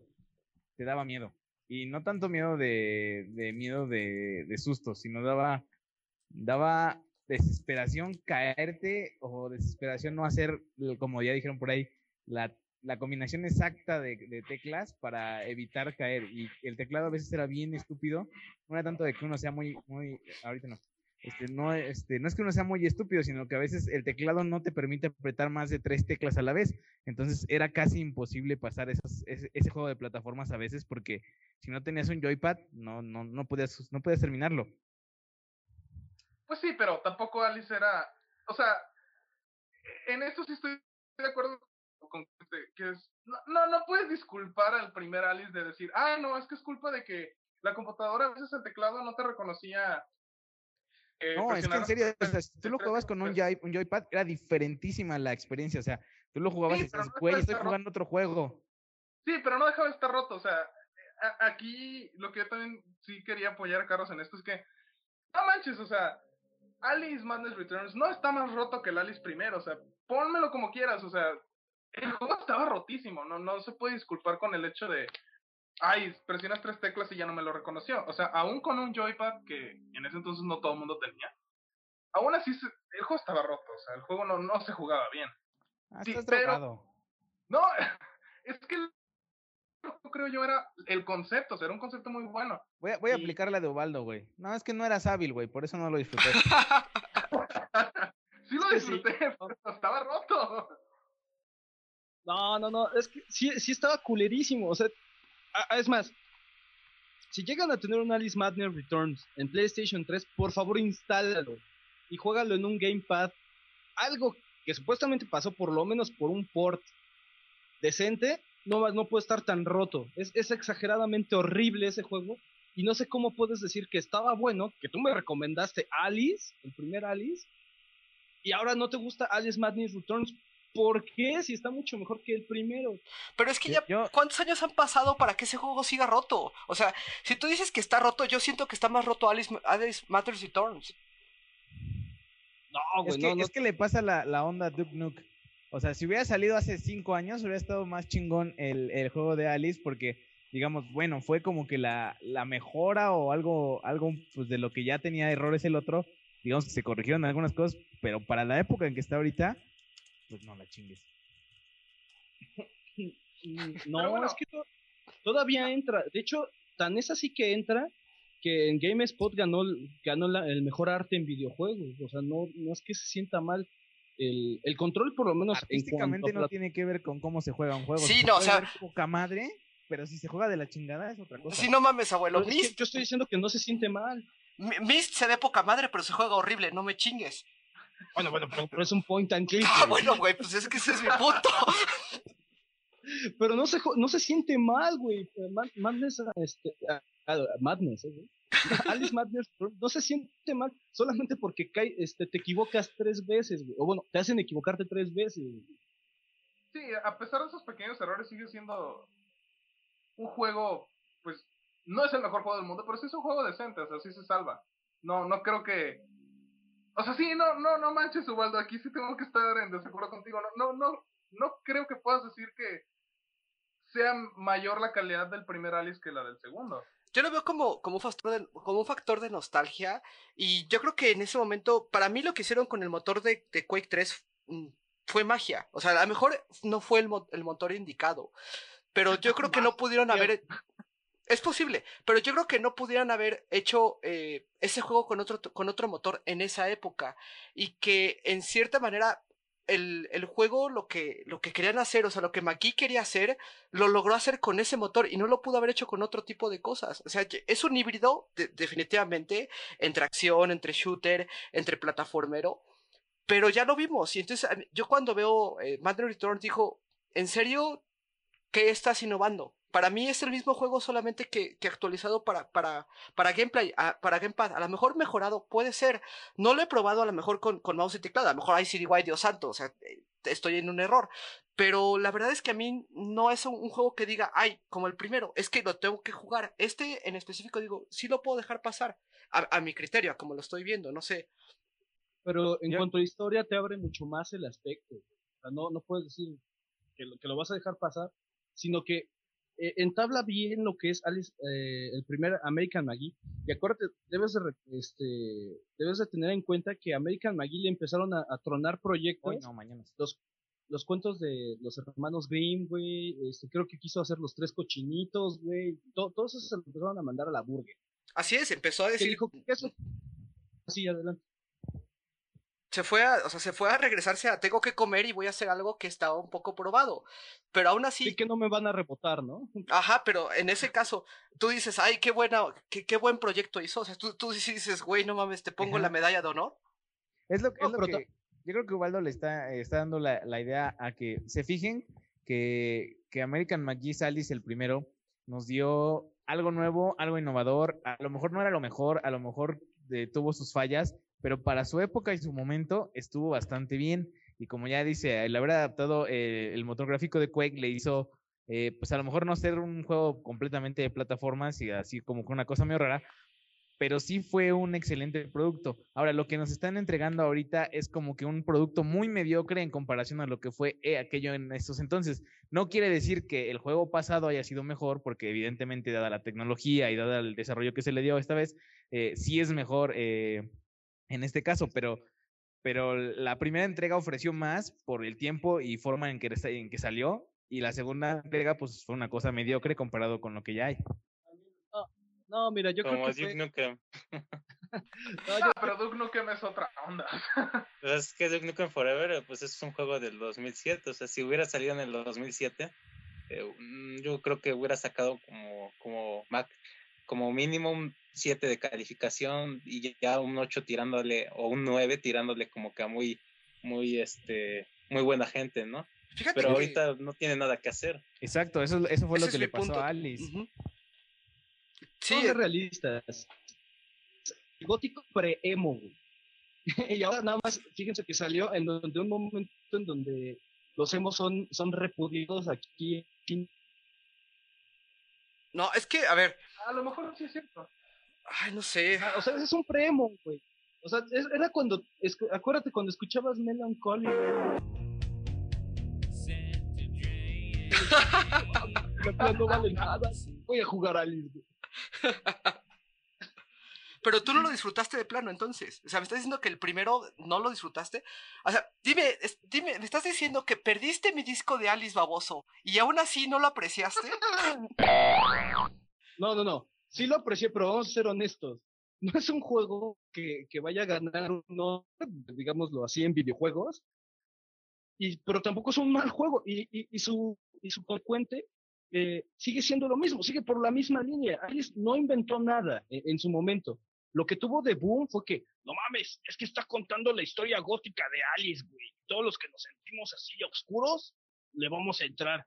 ¿Y qué juego Oh, había quiero- hecho eso? quiero- ¿Qué juego había hecho eso antes? Los juegos de Soul River. O sea, si bien, si bien no, no se basaban en cuentos infantiles, pues tienen juegos un poquito más oscuros. Ah, Alone in the Dark. Ah, claro. Sea, Pero Alone in the Dark eh, no te lo hace así, güey. Alone in the Dark parece que va en cámara lenta, no me chingues. Ah, no, Alone, Alone in the Dark es como escuchar a, a Slayer y este. Y no sé, eh, Al- Alice es como escuchar a, a Linkin Park. No, Evanescence, ¿no? Sí, sí, sí, o sea, es, es así de que, ok, tiene el arte, pues no sé, el gato tiene tribales que no va con lo gótico, güey, o sea, tiene, tiene muchas contradicciones. Es un estilo muy único, pero no es, no es como que el maduro, güey. Pues ya dijo que ya quiere hacer la caperucita roja, así que, que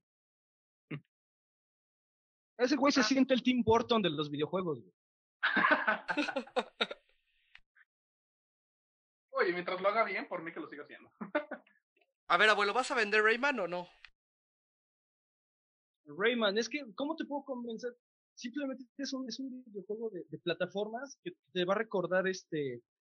Por ejemplo, si jugamos nosotros cuatro, nosotros cinco, perdón, este, vamos a tener un, un, personaje distinto y nos podemos golpear entre nosotros sin hacernos daño relativamente.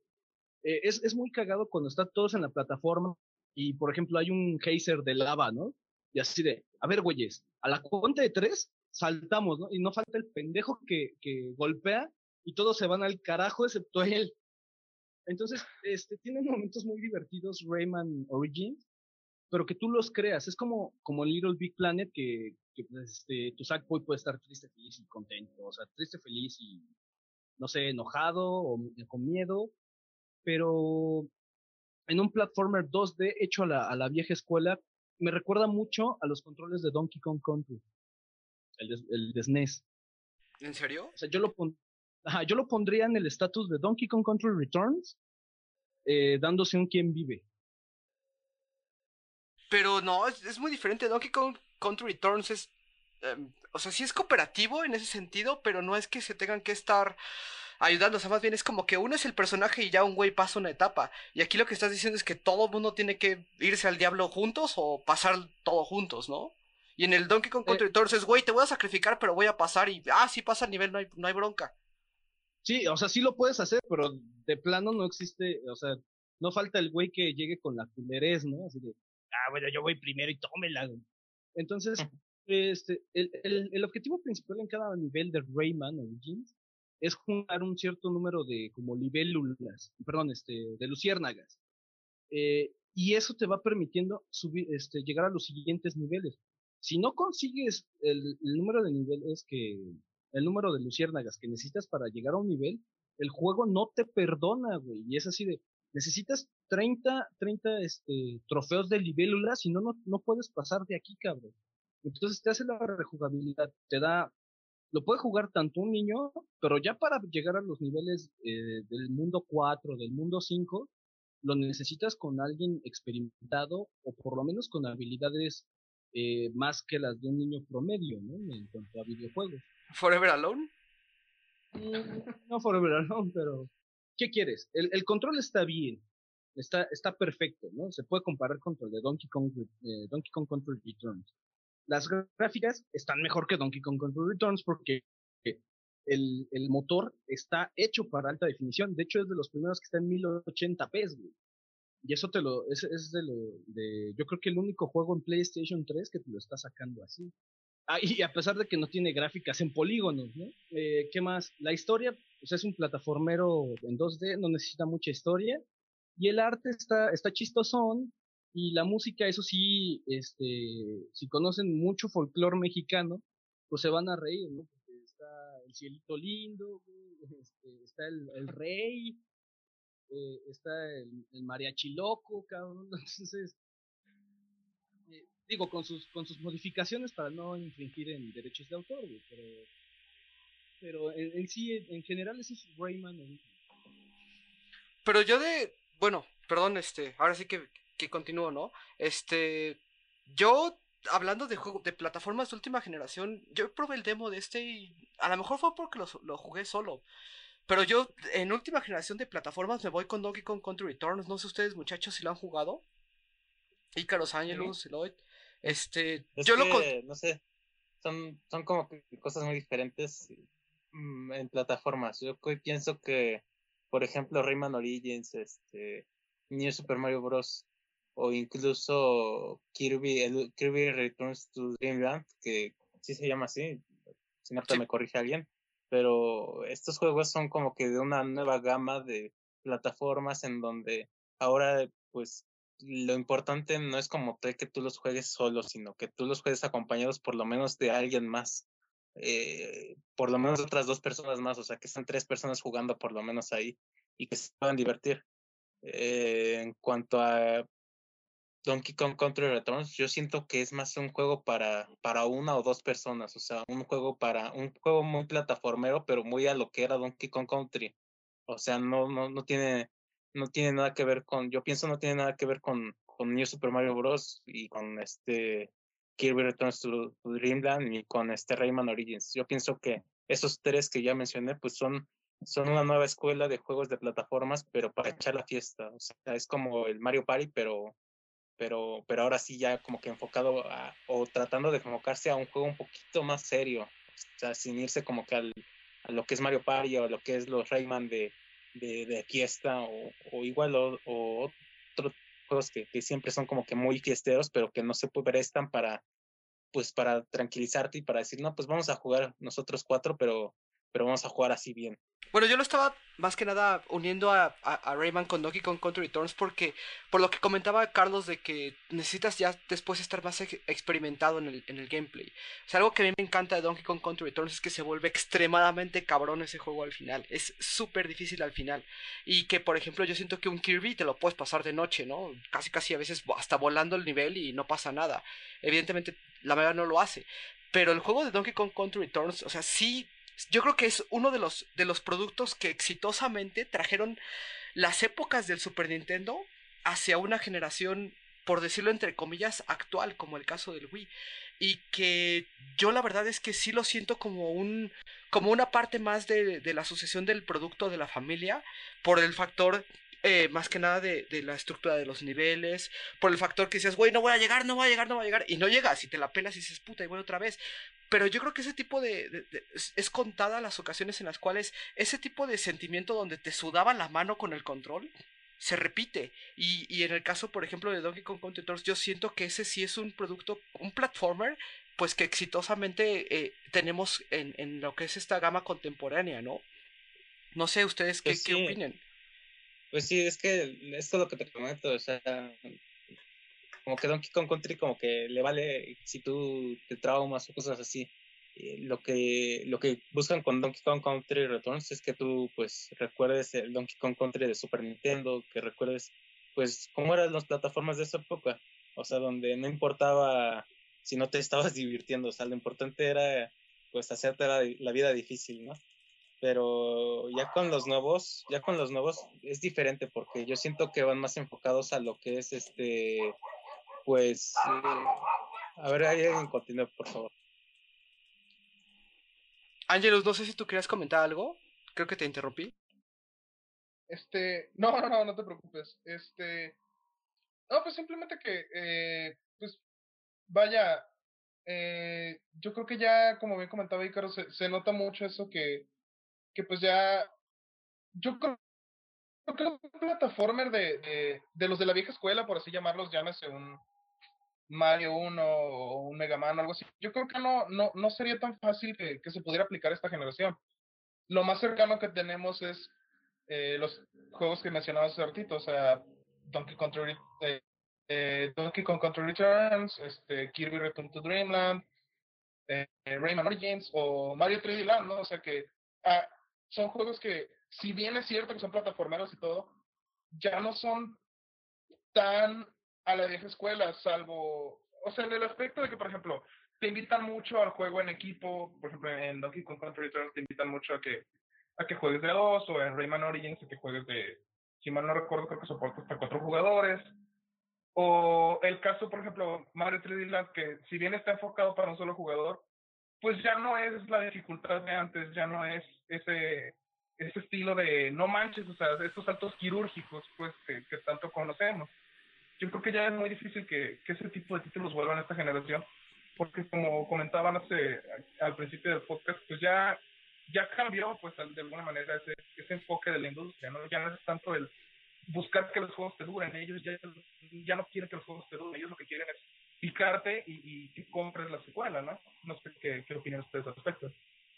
Mm, en el caso, por ejemplo, de Mario, de, de Mario 3D Land, a mí algo que me encantó del juego es que una vez que tú terminas la primera parte del juego, viene una serie de niveles que son muchísimo más difíciles y que te requieren mucha más destreza.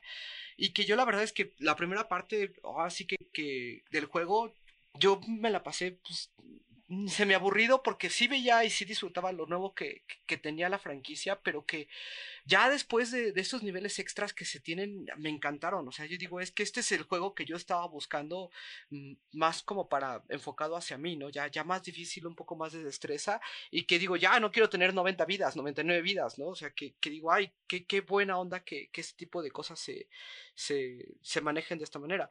Y creo que Sí, o sea, evidentemente lo que se ha estado comentando, pues es, es muy palpable.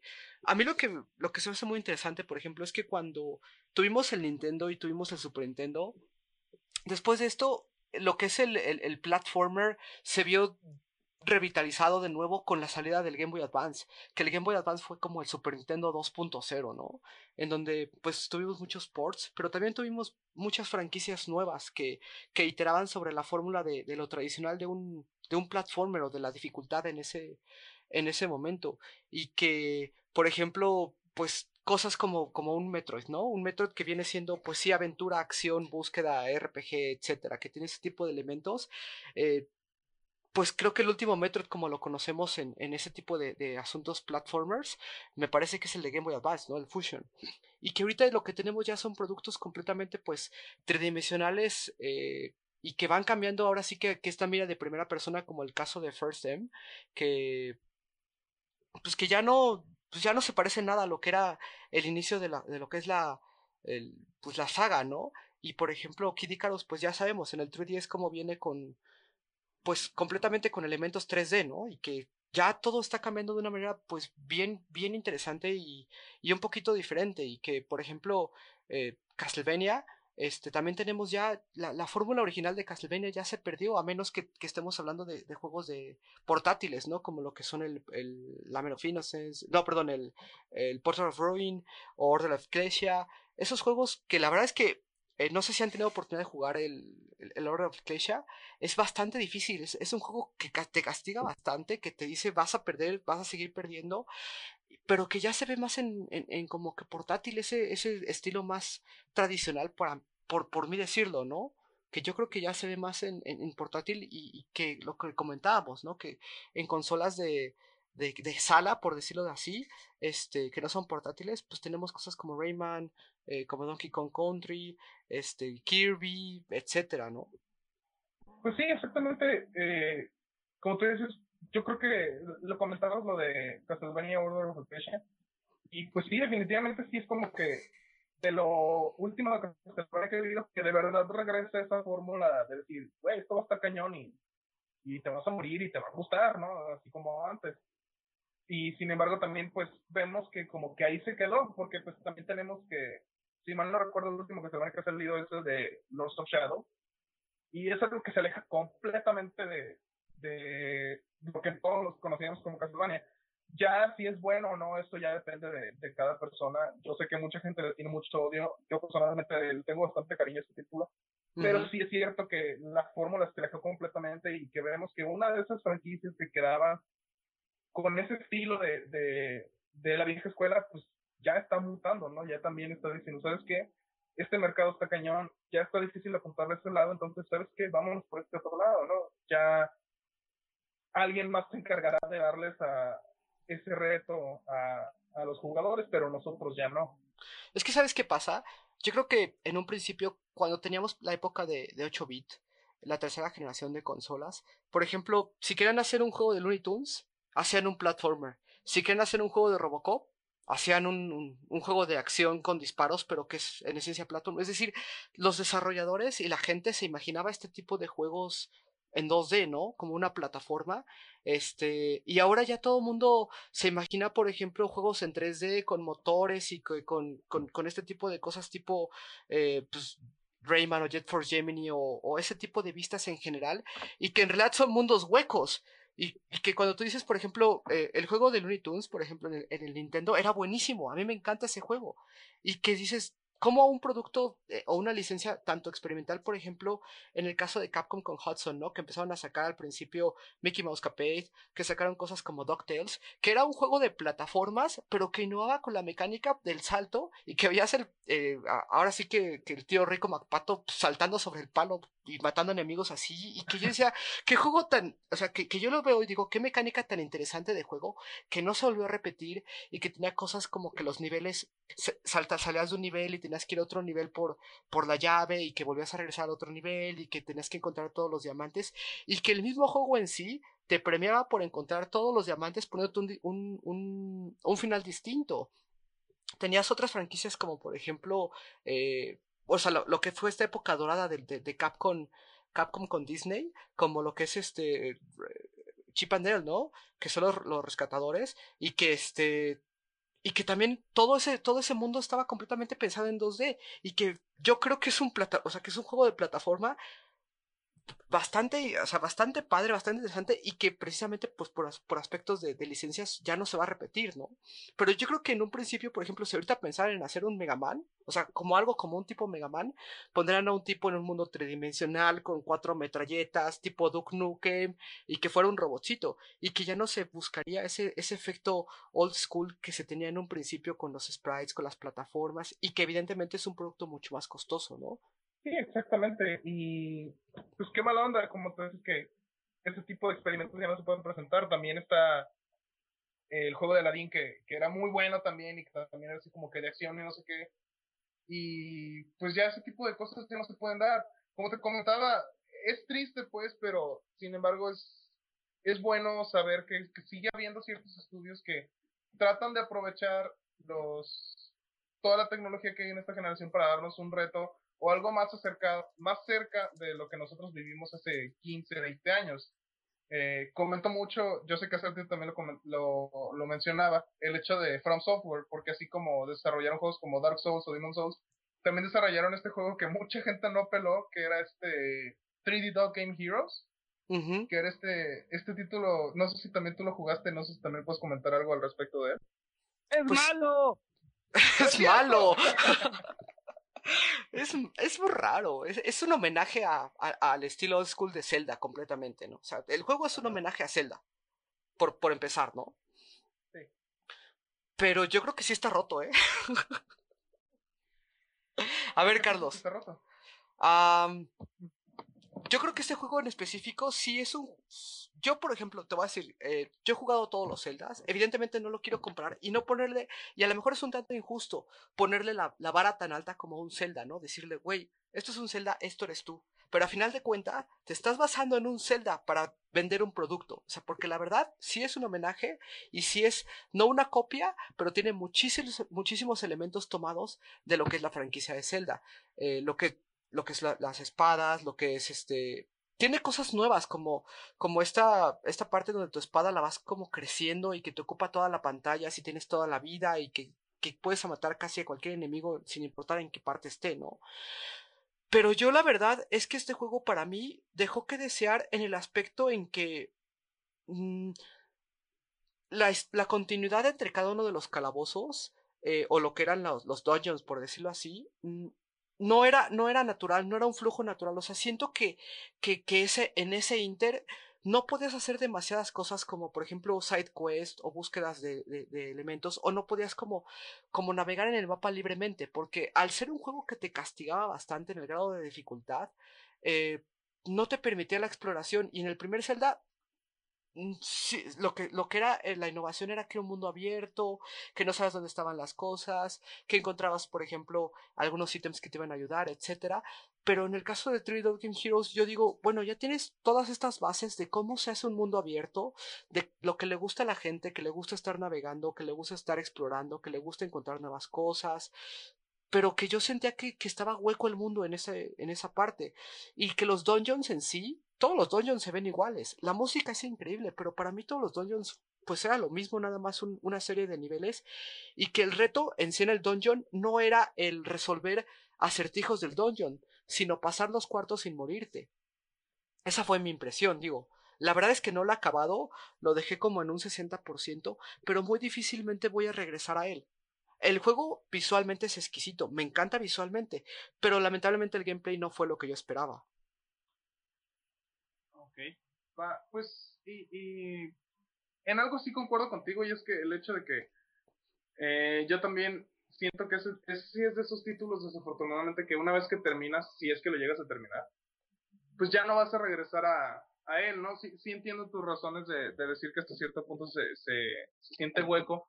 Sin embargo, pues mi mención no es tanto por el hecho de decir, no manches, es el juegazo y vayan por él, sino más bien como que, pues que como que hay una luz al final del túnel, ¿no? Y afortunadamente no estamos tan solos porque siempre hay esos, no son pequeñas empresas pues, pero siempre hay esos desarrolladores ahí medio escondidos que intentan traernos otra vez esas experiencias, ¿no? Y que, pues bueno, 3D Dot Game, Hem- 3D Dot Game Heroes fue uno de sus pues, primeros experimentos en ese, en ese tipo de, de experiencias, ¿no? Pero, este, bueno, eh, no sé si, si alguien más quiere comentar algo. Sí, cómo no. Ahí vas, ahí vas. A ver, este, ¿tú sí lo acabaste? Todavía no lo termino. Ok. Ese es el, ese es el maldito problema con ese juego. Eh, Yo no conozco a nadie que lo haya acabado. Ajá, Ubaldo me lo prestó y dije, ok, vamos a acabarlo, vamos a acabarlo, vamos animados, ¿no? Tú puedes, muchacho. Y de pronto, eh, llegas a una parte, no sé si, si has llegado al, al dungeon del, del castillo de lava, más bien, en donde tienes que ir subiendo hacia, hacia un, un dungeon que está en la entrada del volcán. Sí, Ese es como el... ¿Sí? Sí. Ahí a yo me quedé. fue- Eso fue la patada en las bolas, porque des- después de pasar el de arena, en donde tienes que estar dando un buen de, de vueltas en, en la arena, ya ves que te lleva y te transporta, El dungeon de, de- del volcán, ¡ah, su madre! Te, te metes mal en una puerta y sientes que estás dando vueltas en círculos, en círculos, en círculos, pero ahí es, ahí es donde rompe todo, todo su chiste, ¿no? ¿Quién no ha acabado? Y, y más que nada mi criterio para, para darlo más que nada es por sensaciones, ¿no? Si yo ya Ajá. siento que me estoy aburriendo en un juego, es que es malo. O sea, sencillamente para mí es malo. ¿Por qué me aburrió? Ahí es donde ya entra el problema. Porque di demasiadas vueltas para tener eh, mayor vida y para mí no, no entra cuando yo un juego empieza a caer de esa manera.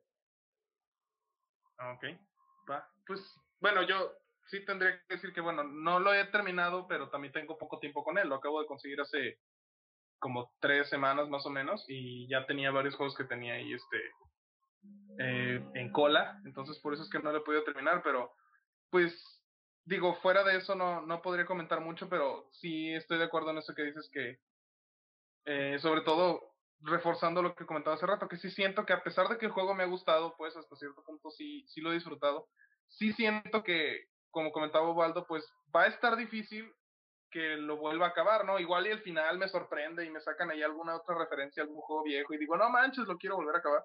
Pero, pues, a pesar de que me ha gustado, sí siento que va a ser un título que le voy a tener que dar un gran descanso para, para poder volver a retomarlo, ¿no?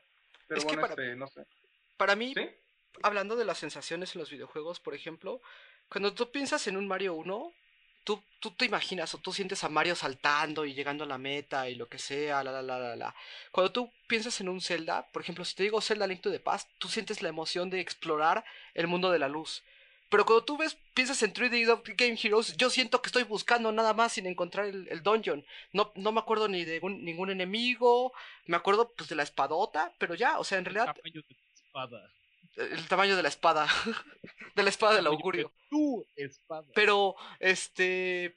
Pero sí, no, no, la verdad es que no. O sea, a mí no me evoca una sensación que no sea. Pues la búsqueda. pero sin llegar a ningún lado. Y la enorme espada.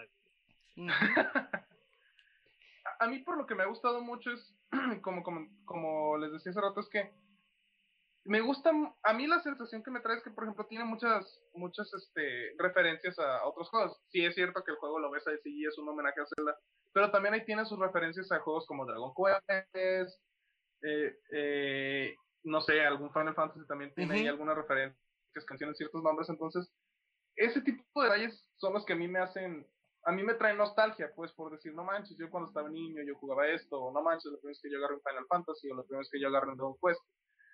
Es eso lo que yo aprecio mucho en este tipo de juegos, pues a lo mejor está un poco raro de mi parte juzgarlos de esa manera, pero digamos que este título yo lo tomo como que, mira, aquí está mi homenaje a todo lo que yo tenía de niño, todo lo que yo jugué de niño, entonces, por eso es, Es- lo que me lleva a mí a agarrarlo. Ajá. Es, es que ese juego como que, como que, no sé, Carlos, si, si, si concuerdes, pero creo que pone el diablito en diferentes franquicias, pero, de, pero a ninguna le llega, ¿no? Sí, no, no, es como si voy, voy a hacer un juego en RPG Maker y le voy a poner, no sé, a Cloud, ¿no? Le hago un monito a un Cloud y luego le meto eh, el de Chrono Trigger, ¿no? Ahí pegado, le meto un Chocobo, eh, le meto el de Slam Dunk y al final sale Goku, güey, ¿no? Pero, o sea, no, no es un mal juego. El, el problema es Es que no es un excelente juego, y lo estás comparando contra un excelente juego. que Sí, quizás es el pecado. O sea, es que, es que ¿por qué te basas tanto en Zelda y a la mera hora no eres como Zelda? ¿no? Así es. Y, y ahora sí que, que no sé si tengan algún wish list para esta generación. Este, yo la verdad es que mi wish list para esta generación sería no es un platformer en sí, pero sí es este, sí tiene sí, sí tiene sus, sus bases, ¿no? Y sería un Battletoads, un Battletoads que funcionara en esta generación sería para mí fantástico. Sigue, vamos cada uno diciendo, Carlos tú. David. no, yo, yo creo que. Pero Battletoads, espera, no, no es plataformero. No, pero tiene elementos plataformeros. ¿O no? Pero no tantos. No tantos. No, o sea, nomás la escena como de las motos, o sea, en realidad yo no le veo tanto de plataformero, yo lo veríamos como un juego de aventura, o sea, sí, sí entiendo tu punto, pues, y, y- y lo respeto, pues, pero más bien sería más como un juego de acción o de aventura, un beat'em up, no tanto un plataformero, ¿no? Sí, es, es como un beat'em up. Este. Ahora sí que yo lo relaciono más con la parte de platforms, pues precisamente por lo, que comentan, ¿no? De la escena de las motos, la escena en la que vas, este. En, en, el, en los esquís, este. Que, que la escena donde tienes que ir corriendo, por ejemplo, que te van persiguiendo la rata, ¿no? En, en el primer, en el primer, este. eh, en, la primer, en el primer juego, o la escena de los patos, ¿no? De los acueductos. O sea, por ese tipo de cosas yo, yo, lo, yo lo recuerdo por muchos sus elementos pues de platformers o la escena en la que vas subiendo las serpientes y que tienes que ir escalando, colgándote, volviendo a saltar y que están los picos debajo. O sea, yo por ese tipo de, de- de elementos que rescato, lo pues me atreví, ¿no? A, a comentarlo en, en esta parte que estamos platicando los plataformeros, ¿no? Ahora sí que con esa justificación. Pero es que una parte de él es beat'em up, pero en realidad hay niveles en los que pasas sin siquiera dar un golpe. No, y, que es puro reflejo, ¿no? Es que es puro reflejo. O sea, un juego que sea de reflejos, pero no tirándole, por ejemplo, como comentaba Icarus, a Beat Runner, ¿no? O por ejemplo a Super Meat Boy, que está súper cabrón en plataforma. O sea, yo, yo Ese, ese es justo el que iba a decir, o sea, ese es el plataformero de reflejos. Super Meat Ujú. Boy, ujú. no las acabado. Sí. No, y también está este, bueno, era para computadoras, pero el I Wanna Be the Guy, no Ah, sé si alguno de ustedes lo llegó a jugar. ¿Perdón? El juego de I Wanna Be the Guy, eh, Ah. que era para la PC. No sé si alguno de ustedes lo jugó. ah, no me suena, no me suena. ¿Tú, Carlos? No, nada, más lo escuché, nunca, nunca lo llegué a jugar porque en esos tiempos nunca, o sea, ca- nunca he jugado en PC, o sea, la verdad, los cinco juegos que jugué en PC fueron Alice y Half-Life, ¿no? Y ya, para de contar. Y eso porque te obligué, cabrón. Ah, no, no es cierto, Age of Empires. Toda, toda la serie de Age of Empires. Zafo. No, sí, está. Y a ver, Carlos, tu, tu wishlist. Mi wishlist para, para un platformer o, o para, para el regreso de un grande. Yo, yo sigo viendo el Fatal Frame 3 sin abrir, güey. Qué pendejo. Eh, mm, es que con Rayman Origins yo estoy satisfecho hasta el momento. Y con Donkey Kong Country Returns. O sea, puede ser que un regreso de, del Mario, pero que, que algo que, que me que me explote el cerebro, ¿no? Como, como Mario 64. Algo como Mario 64. Oye, ¿y un Metroid tradicional no te gustaría?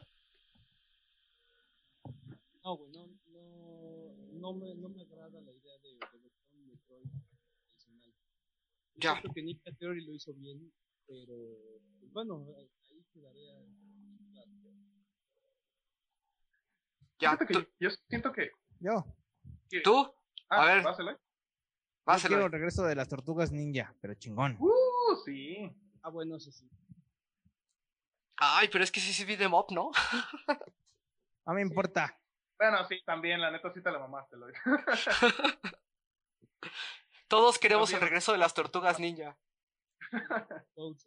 Ah, ah, no era, no era lo que querías nada más general, tenía que ser plataforma. Ups. Entonces, este. Ah, pero ya, ya lo vi en Vita y no me gustó tanto. Rayman, que sí estuviera chido.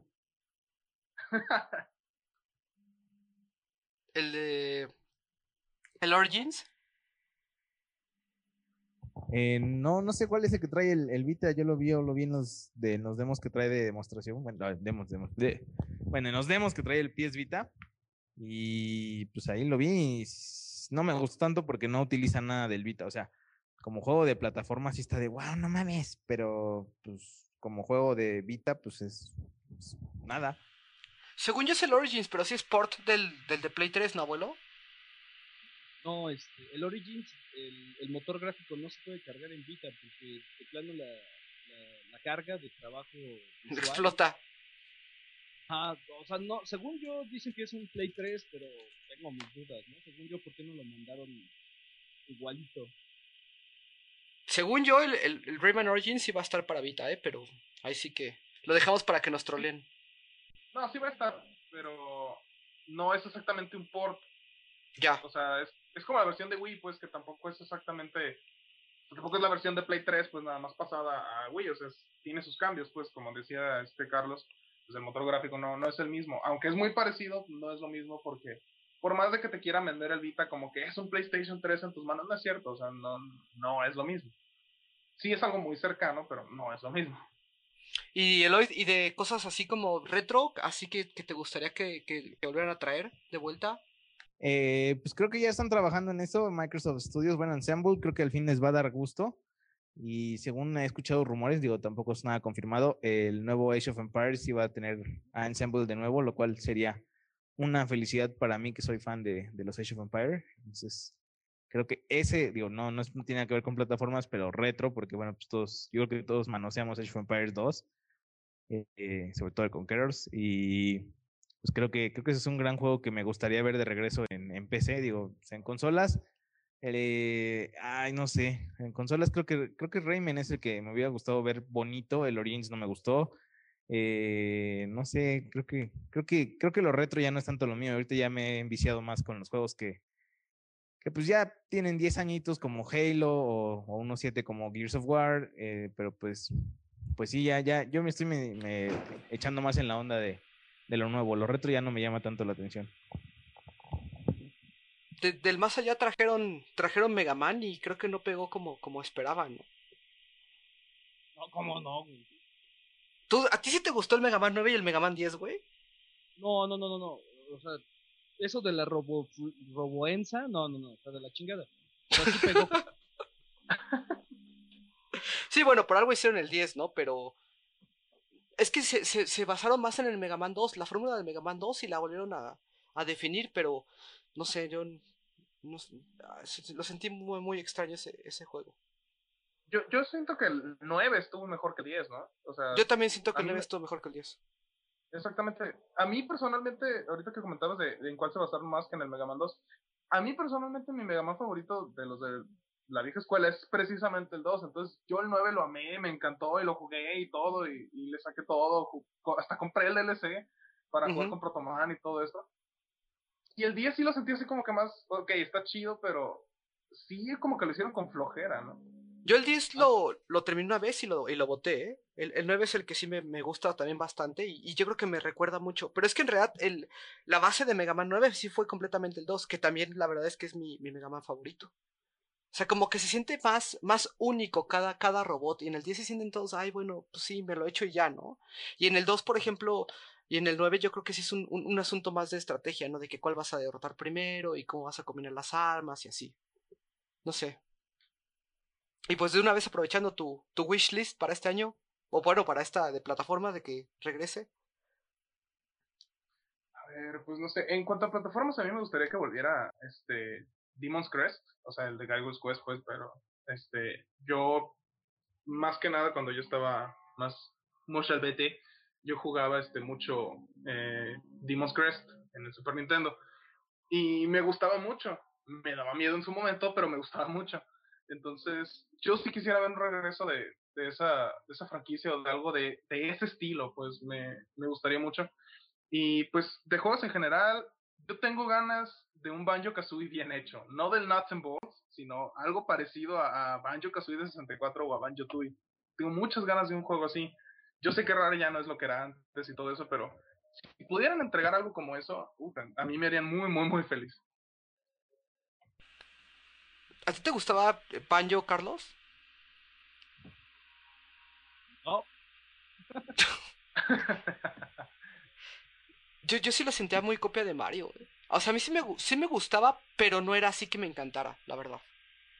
Yo A siento que me gusta se- se- yo ¿Perdón? fue- Yo creo que sí, Rare siento que se fue al carajo cuando sacó Diddy's Kong Racing. Empezó a ir al... Pero dije que Racing sí vendió bien, ¿no? Sí, pero era porque no tenías otros juegos en, en 64. Bueno, sí, sí.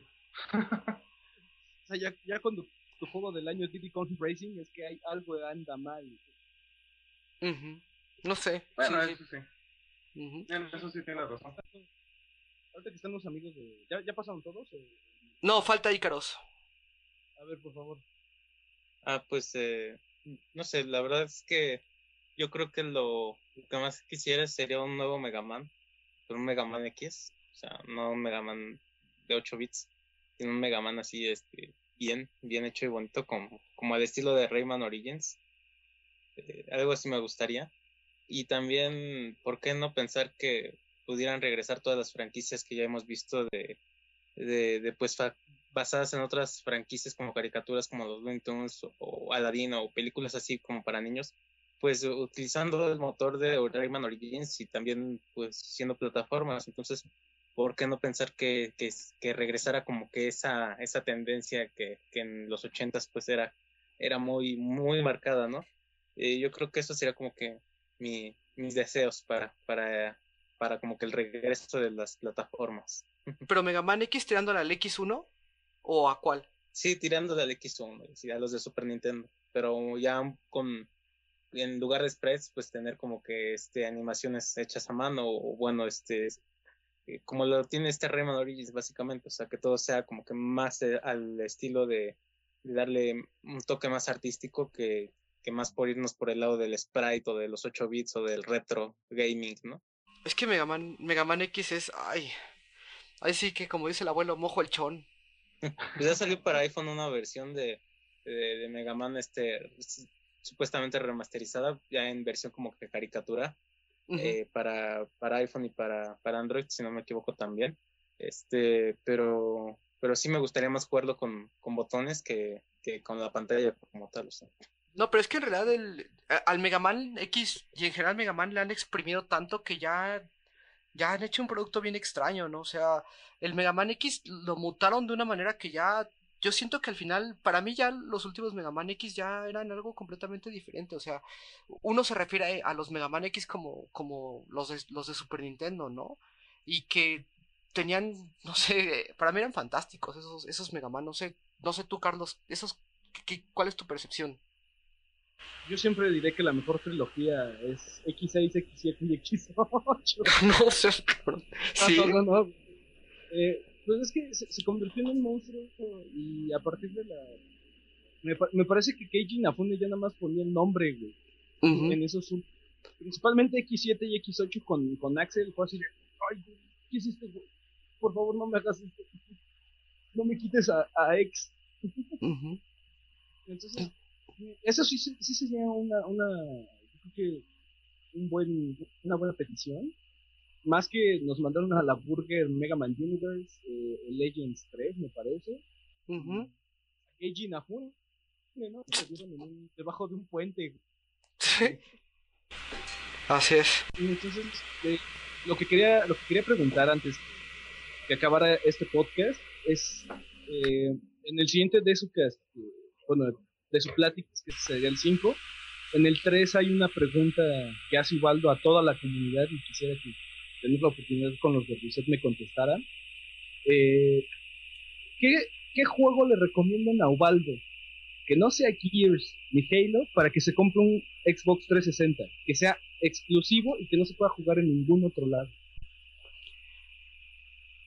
Ok, ¿quién quiere empezar?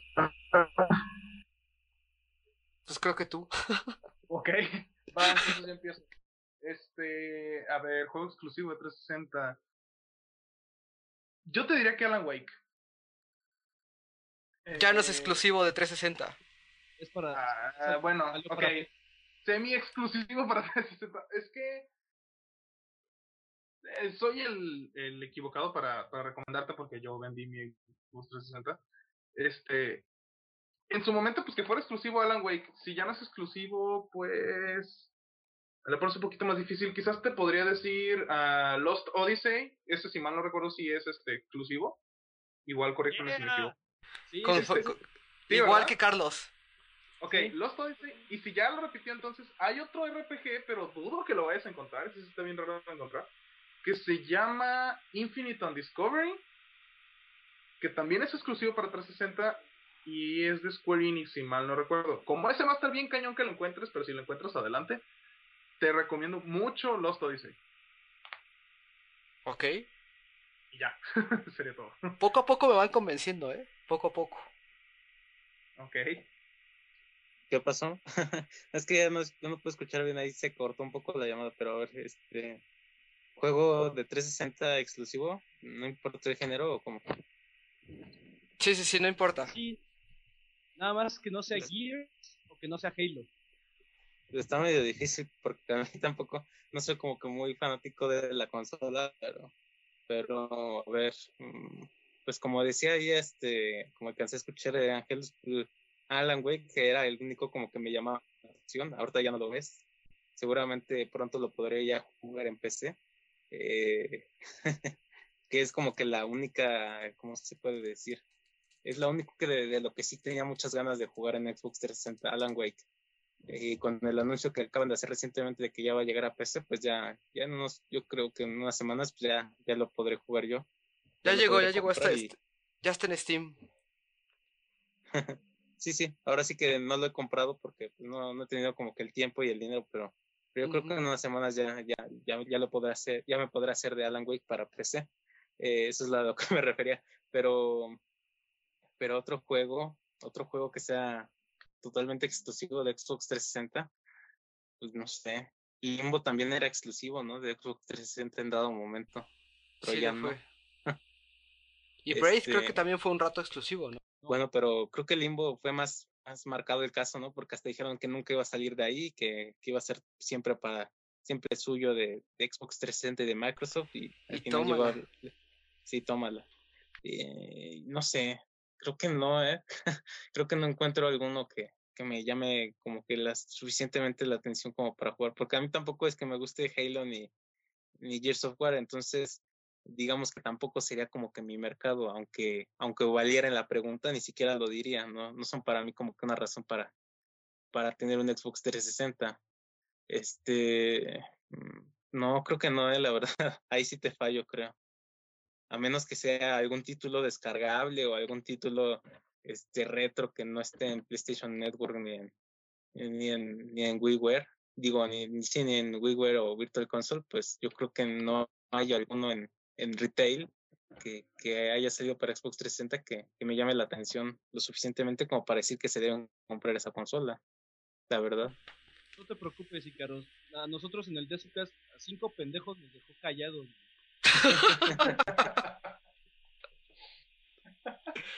No, pues no, la verdad no, ahí sí te fallo. Y mira que no es por, porque muchos dicen que soy fan de, Nintendo, y yo lo admito, pues sí me gusta la, la consola y, la compañía como tal, pero también puedo ver otras cosas, como por ejemplo la saga Uncharted de PlayStation. A mí me llama mucho la atención, o sea, y, y sí, lo, sí me compraría un PlayStation 3 para, para jugar este Uncharted, y eso es la verdad, no, no lo niego. También me gustaría jugar este, próximamente The Last Guardian, espero que ahora sí, o The Last of Us, también es un juego que me llama mucho la atención, que, que ahorita está como que en desarrollo, entonces no es tanto que, que sea como que troll o algo así, sino que la verdad es que no tienen como que lo, lo que me llama la atención, no, no soy como que el target de lo que, de lo que busca Microsoft. Mm. Y pues ya no sé, Lloyd. Creo que, creo que no. Creo que le, tampoco se puede vender ni es, y eso que es, él, él sí es el fanboy de, de Microsoft, pero a ver, ¿Qué dicen de que, que- que tengo que contestarles de que se meten con la Xbox? A ver, ¿qué pendejos? que, que digas un juego exclusivo por el cual este deberías comprar o tener un Xbox 360, pero que no sea ni Halo ni Gears. Mass Effect, uno y dos. Ese no es exclusivo, Vamos, No ¿no? exclusivos. A ver, consigue el uno para cualquier cosa. está para PC. El El uno 1 está no. para PC. Sí, Steam. No está para PC en Steam. El uno está para PC en Steam. Sí. sí, ¿Me lo juran? yo lo Está tengo. en Steam, Ah, ya bueno. Entonces, ¿eh? a ver, les tengo dos buenos. Uno, Rise of Nightmares. Ah, ¿verdad, putos? Ah, ¿verdad? Ex, ¿dónde estás? Ex, ex. Oye, Así pero dice no ex lo que, compren, que, por favor, no lo compren. ajá, dice ex que si pones la mano de, la mano derecha, si la estás moviendo nada más saludando, que se pasa todo el juego. Este, no, no creo. La verdad es que también depende de cómo lo estés jugando. Y, y pues no sé. Es que hay varios. Bueno, ahorita de lo, de lo que he estado probando de Kinect, eh, una de las cosas que me ha gustado ha sido ese. Y otro de los que me ha gustado, eh, pues. Ay, no sé si, si ponerlo porque se ve re feo, pero se juega muy padre el de Star Wars. Eh, se, se- se juega, se juega bastante bien. Lástima que son gráficos medio pendejitos, pero se juega bastante bien. ¿En serio? ¿De Star Wars? Sí, güey, el, el, el demo que ahorita está, está bastante chido. Ah, Eh, ok. ¿Cuál, juego es? Perdón, ¿cómo está ese? Es Star Wars Kinect. Ah, ya, ya, ya. Pero no tiene mucho lag. Mm. De hecho, también vi uno que, que no había probado. Hace poquito lo, lo trajeron unos amigos. Se llama mm, Fighters Unleashed. Y sí está bien chido, ¿eh? Tú peleas cual pelea callejera. Y, y sí está bien, tiene buena reacción a los golpes que das. eh, sí hace defensa. Sí está padre. O sea, creo que, creo que una buena razón para conseguir un Kinect, hoy, digo, un Kinect, un Xbox hoy en día es precisamente eso, el Kinect. Eh, a lo mejor muchos miran, no, pues ya va a estar con el Windows 8. Yo acabo de probar Windows 8 y es una pendejada. Es la interfaz más horrible del mundo y ojalá y no me lo vayan a poner obligado en el Xbox 360 porque de verdad me voy a enojar mucho. Eh, pero el Kinect es, un, es una gran razón para conseguir un Xbox 360. A lo mejor eh, los primeros dos años no tuvo gran, gran biblioteca o no ha habido grandes juegos que valgan la pena. Pero, pues, número uno, si no son Forever Alone y tienen novia, agradecerán mucho un, un Kinect, sobre todo para los juegos de baile. Y número dos, pues si, si sí son Forever Alone y, y, tiene, y ya consiguieron un Kinect o quieren conseguir un Xbox, el Kinect les va a traer buenos, buenos juegos, como les digo, este de Rise of Nightmare es bastante interesante. Eh, sí da mellito, sí tiene un buen gameplay y pues no sé, creo que creo que vienen cosas muy interesantes. Eh, hay uno que se llama mm, ah, Rise, nada más se llama Rise, no se llama Rise of Nightmare, se llama Rise, es de un romano, un soldado romano. Ese también tiene excelentes gráficas, se viene bastante bueno.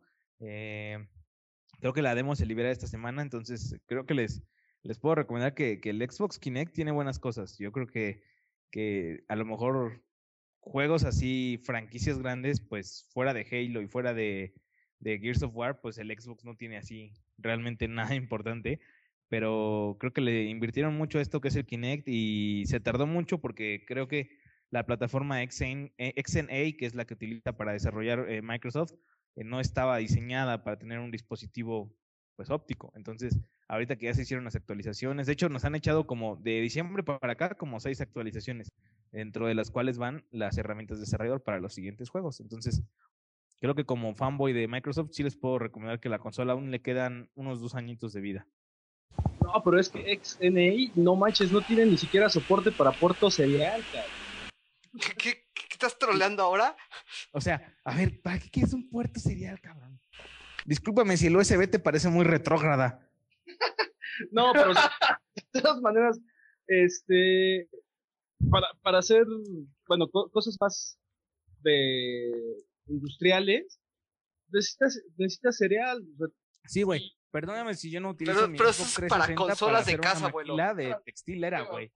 No, pero no, mames, no, no, no. O sea, imagínate, yo no puedo, yo no puedo utilizar una tecnología que no se va a aplicar en el, en el mundo real, eh, o sea, que realmente sirva para algo además de entretener, porque tiene latencia, o sea, el, el Kinect tiene latencia. o sea, A, a ver, antes de que, de que continúes, lo que pasa es que Carlos trabaja haciendo...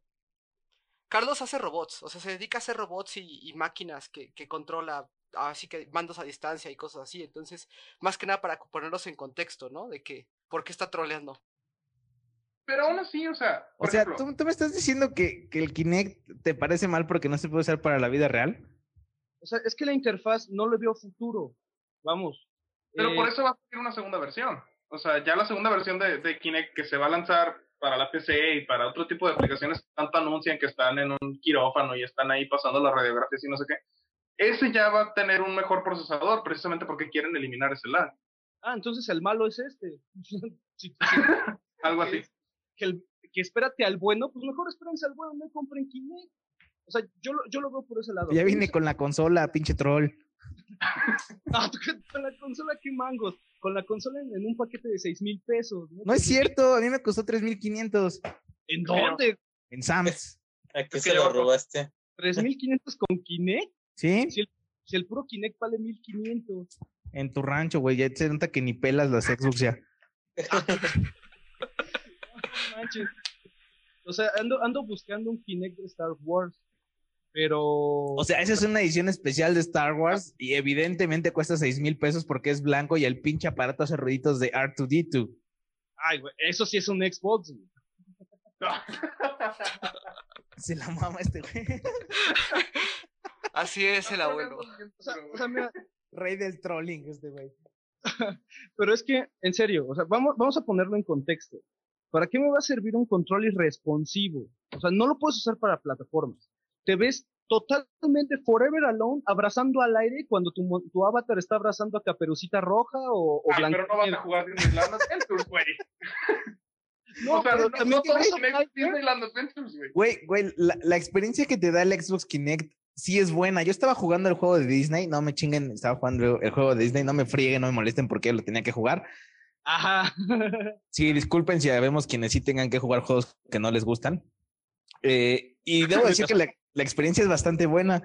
A lo mejor sí te hace pendejo abrir los brazos para que Mickey Mouse te abrace, pero bueno, pues yo que soy pinche jodido y nunca he ido ni voy a ir a Disneyland, digo, órale, pues está chingón. Y, y creo que es gran parte de la idea de ese juego. O sea, a lo mejor Ícaros también, no sé, a él le caga la idea de Disney, pero a lo mejor, no sé, su novia está bien pinche aferrada que quiere ver a Mickey Mouse.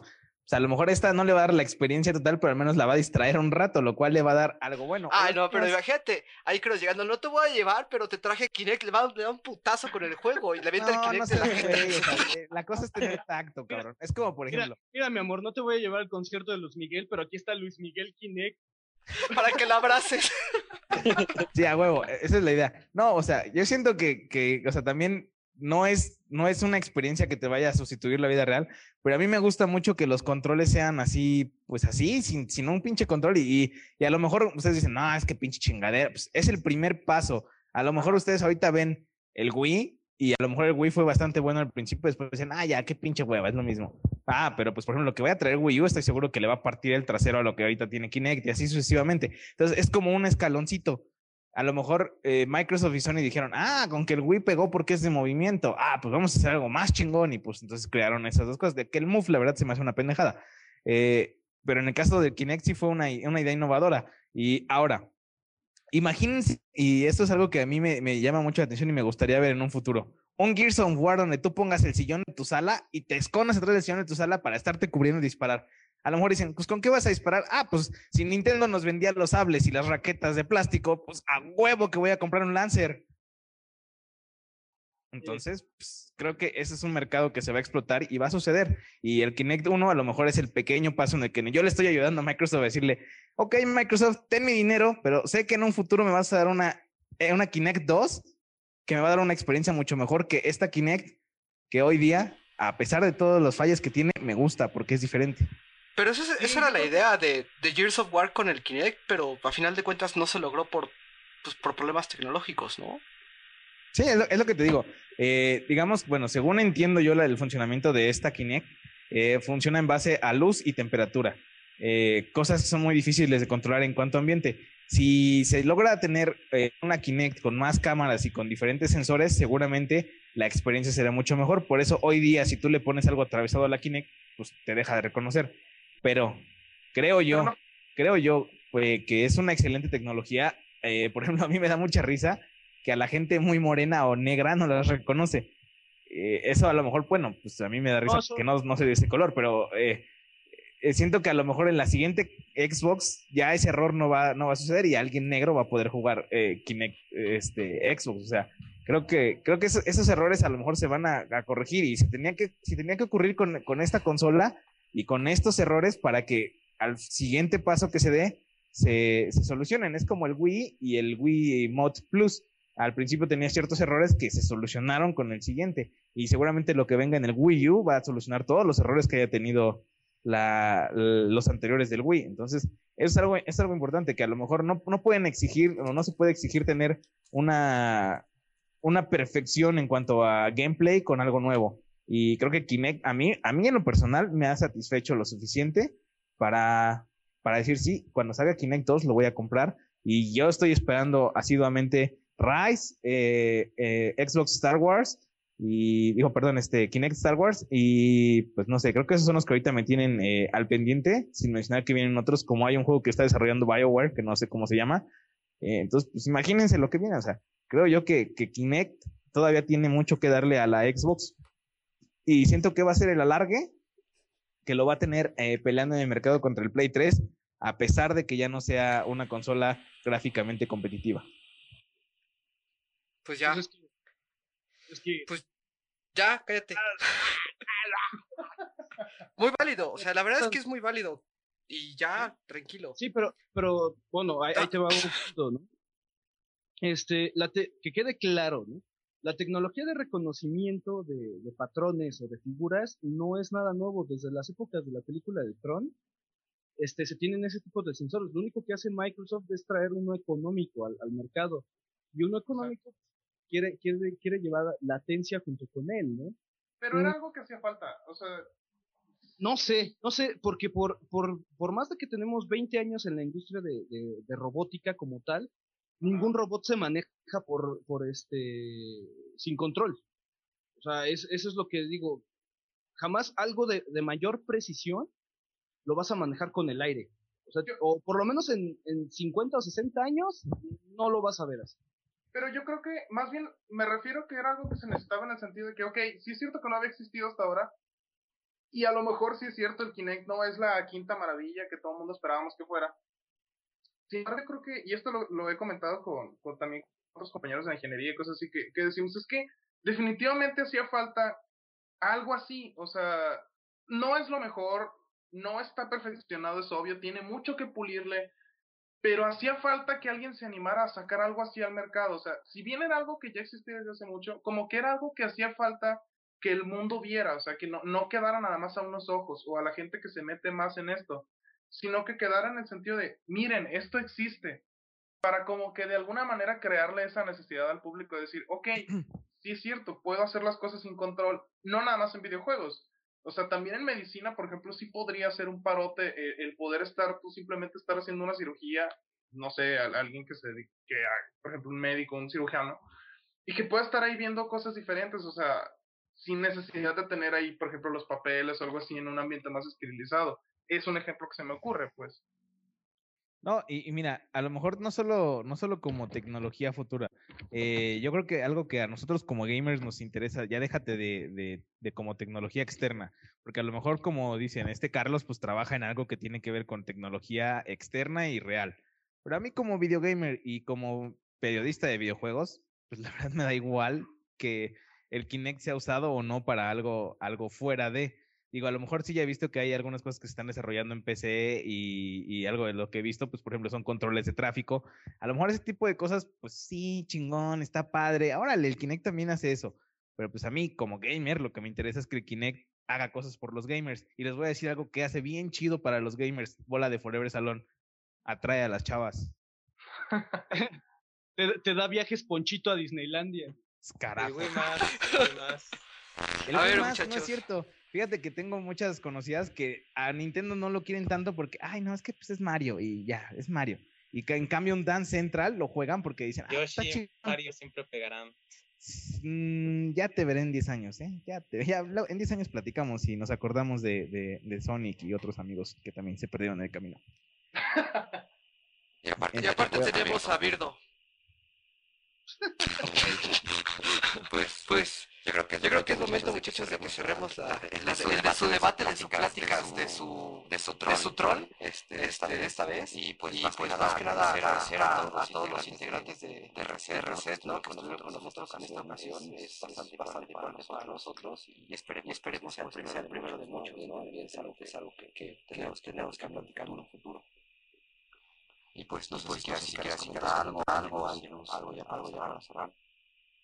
Nada más ahí, no, como dicen, este, ya regresó tu tono de voz, este Skynet, este, a Ubaldo, que, que nos asusta a todos. Muy bien, muy bien. pienso que ahorita nos, nos puedes, este, no sé, liquidar a todos, pero bueno, este, Eliminar, muchas eliminar. gracias por, muchas gracias por la invitación, Ubaldo, y ahora sí que que muchas gracias a todo, bueno, a toda, toda, toda la gente que también escuchó este programa, pues muchas gracias por su paciencia.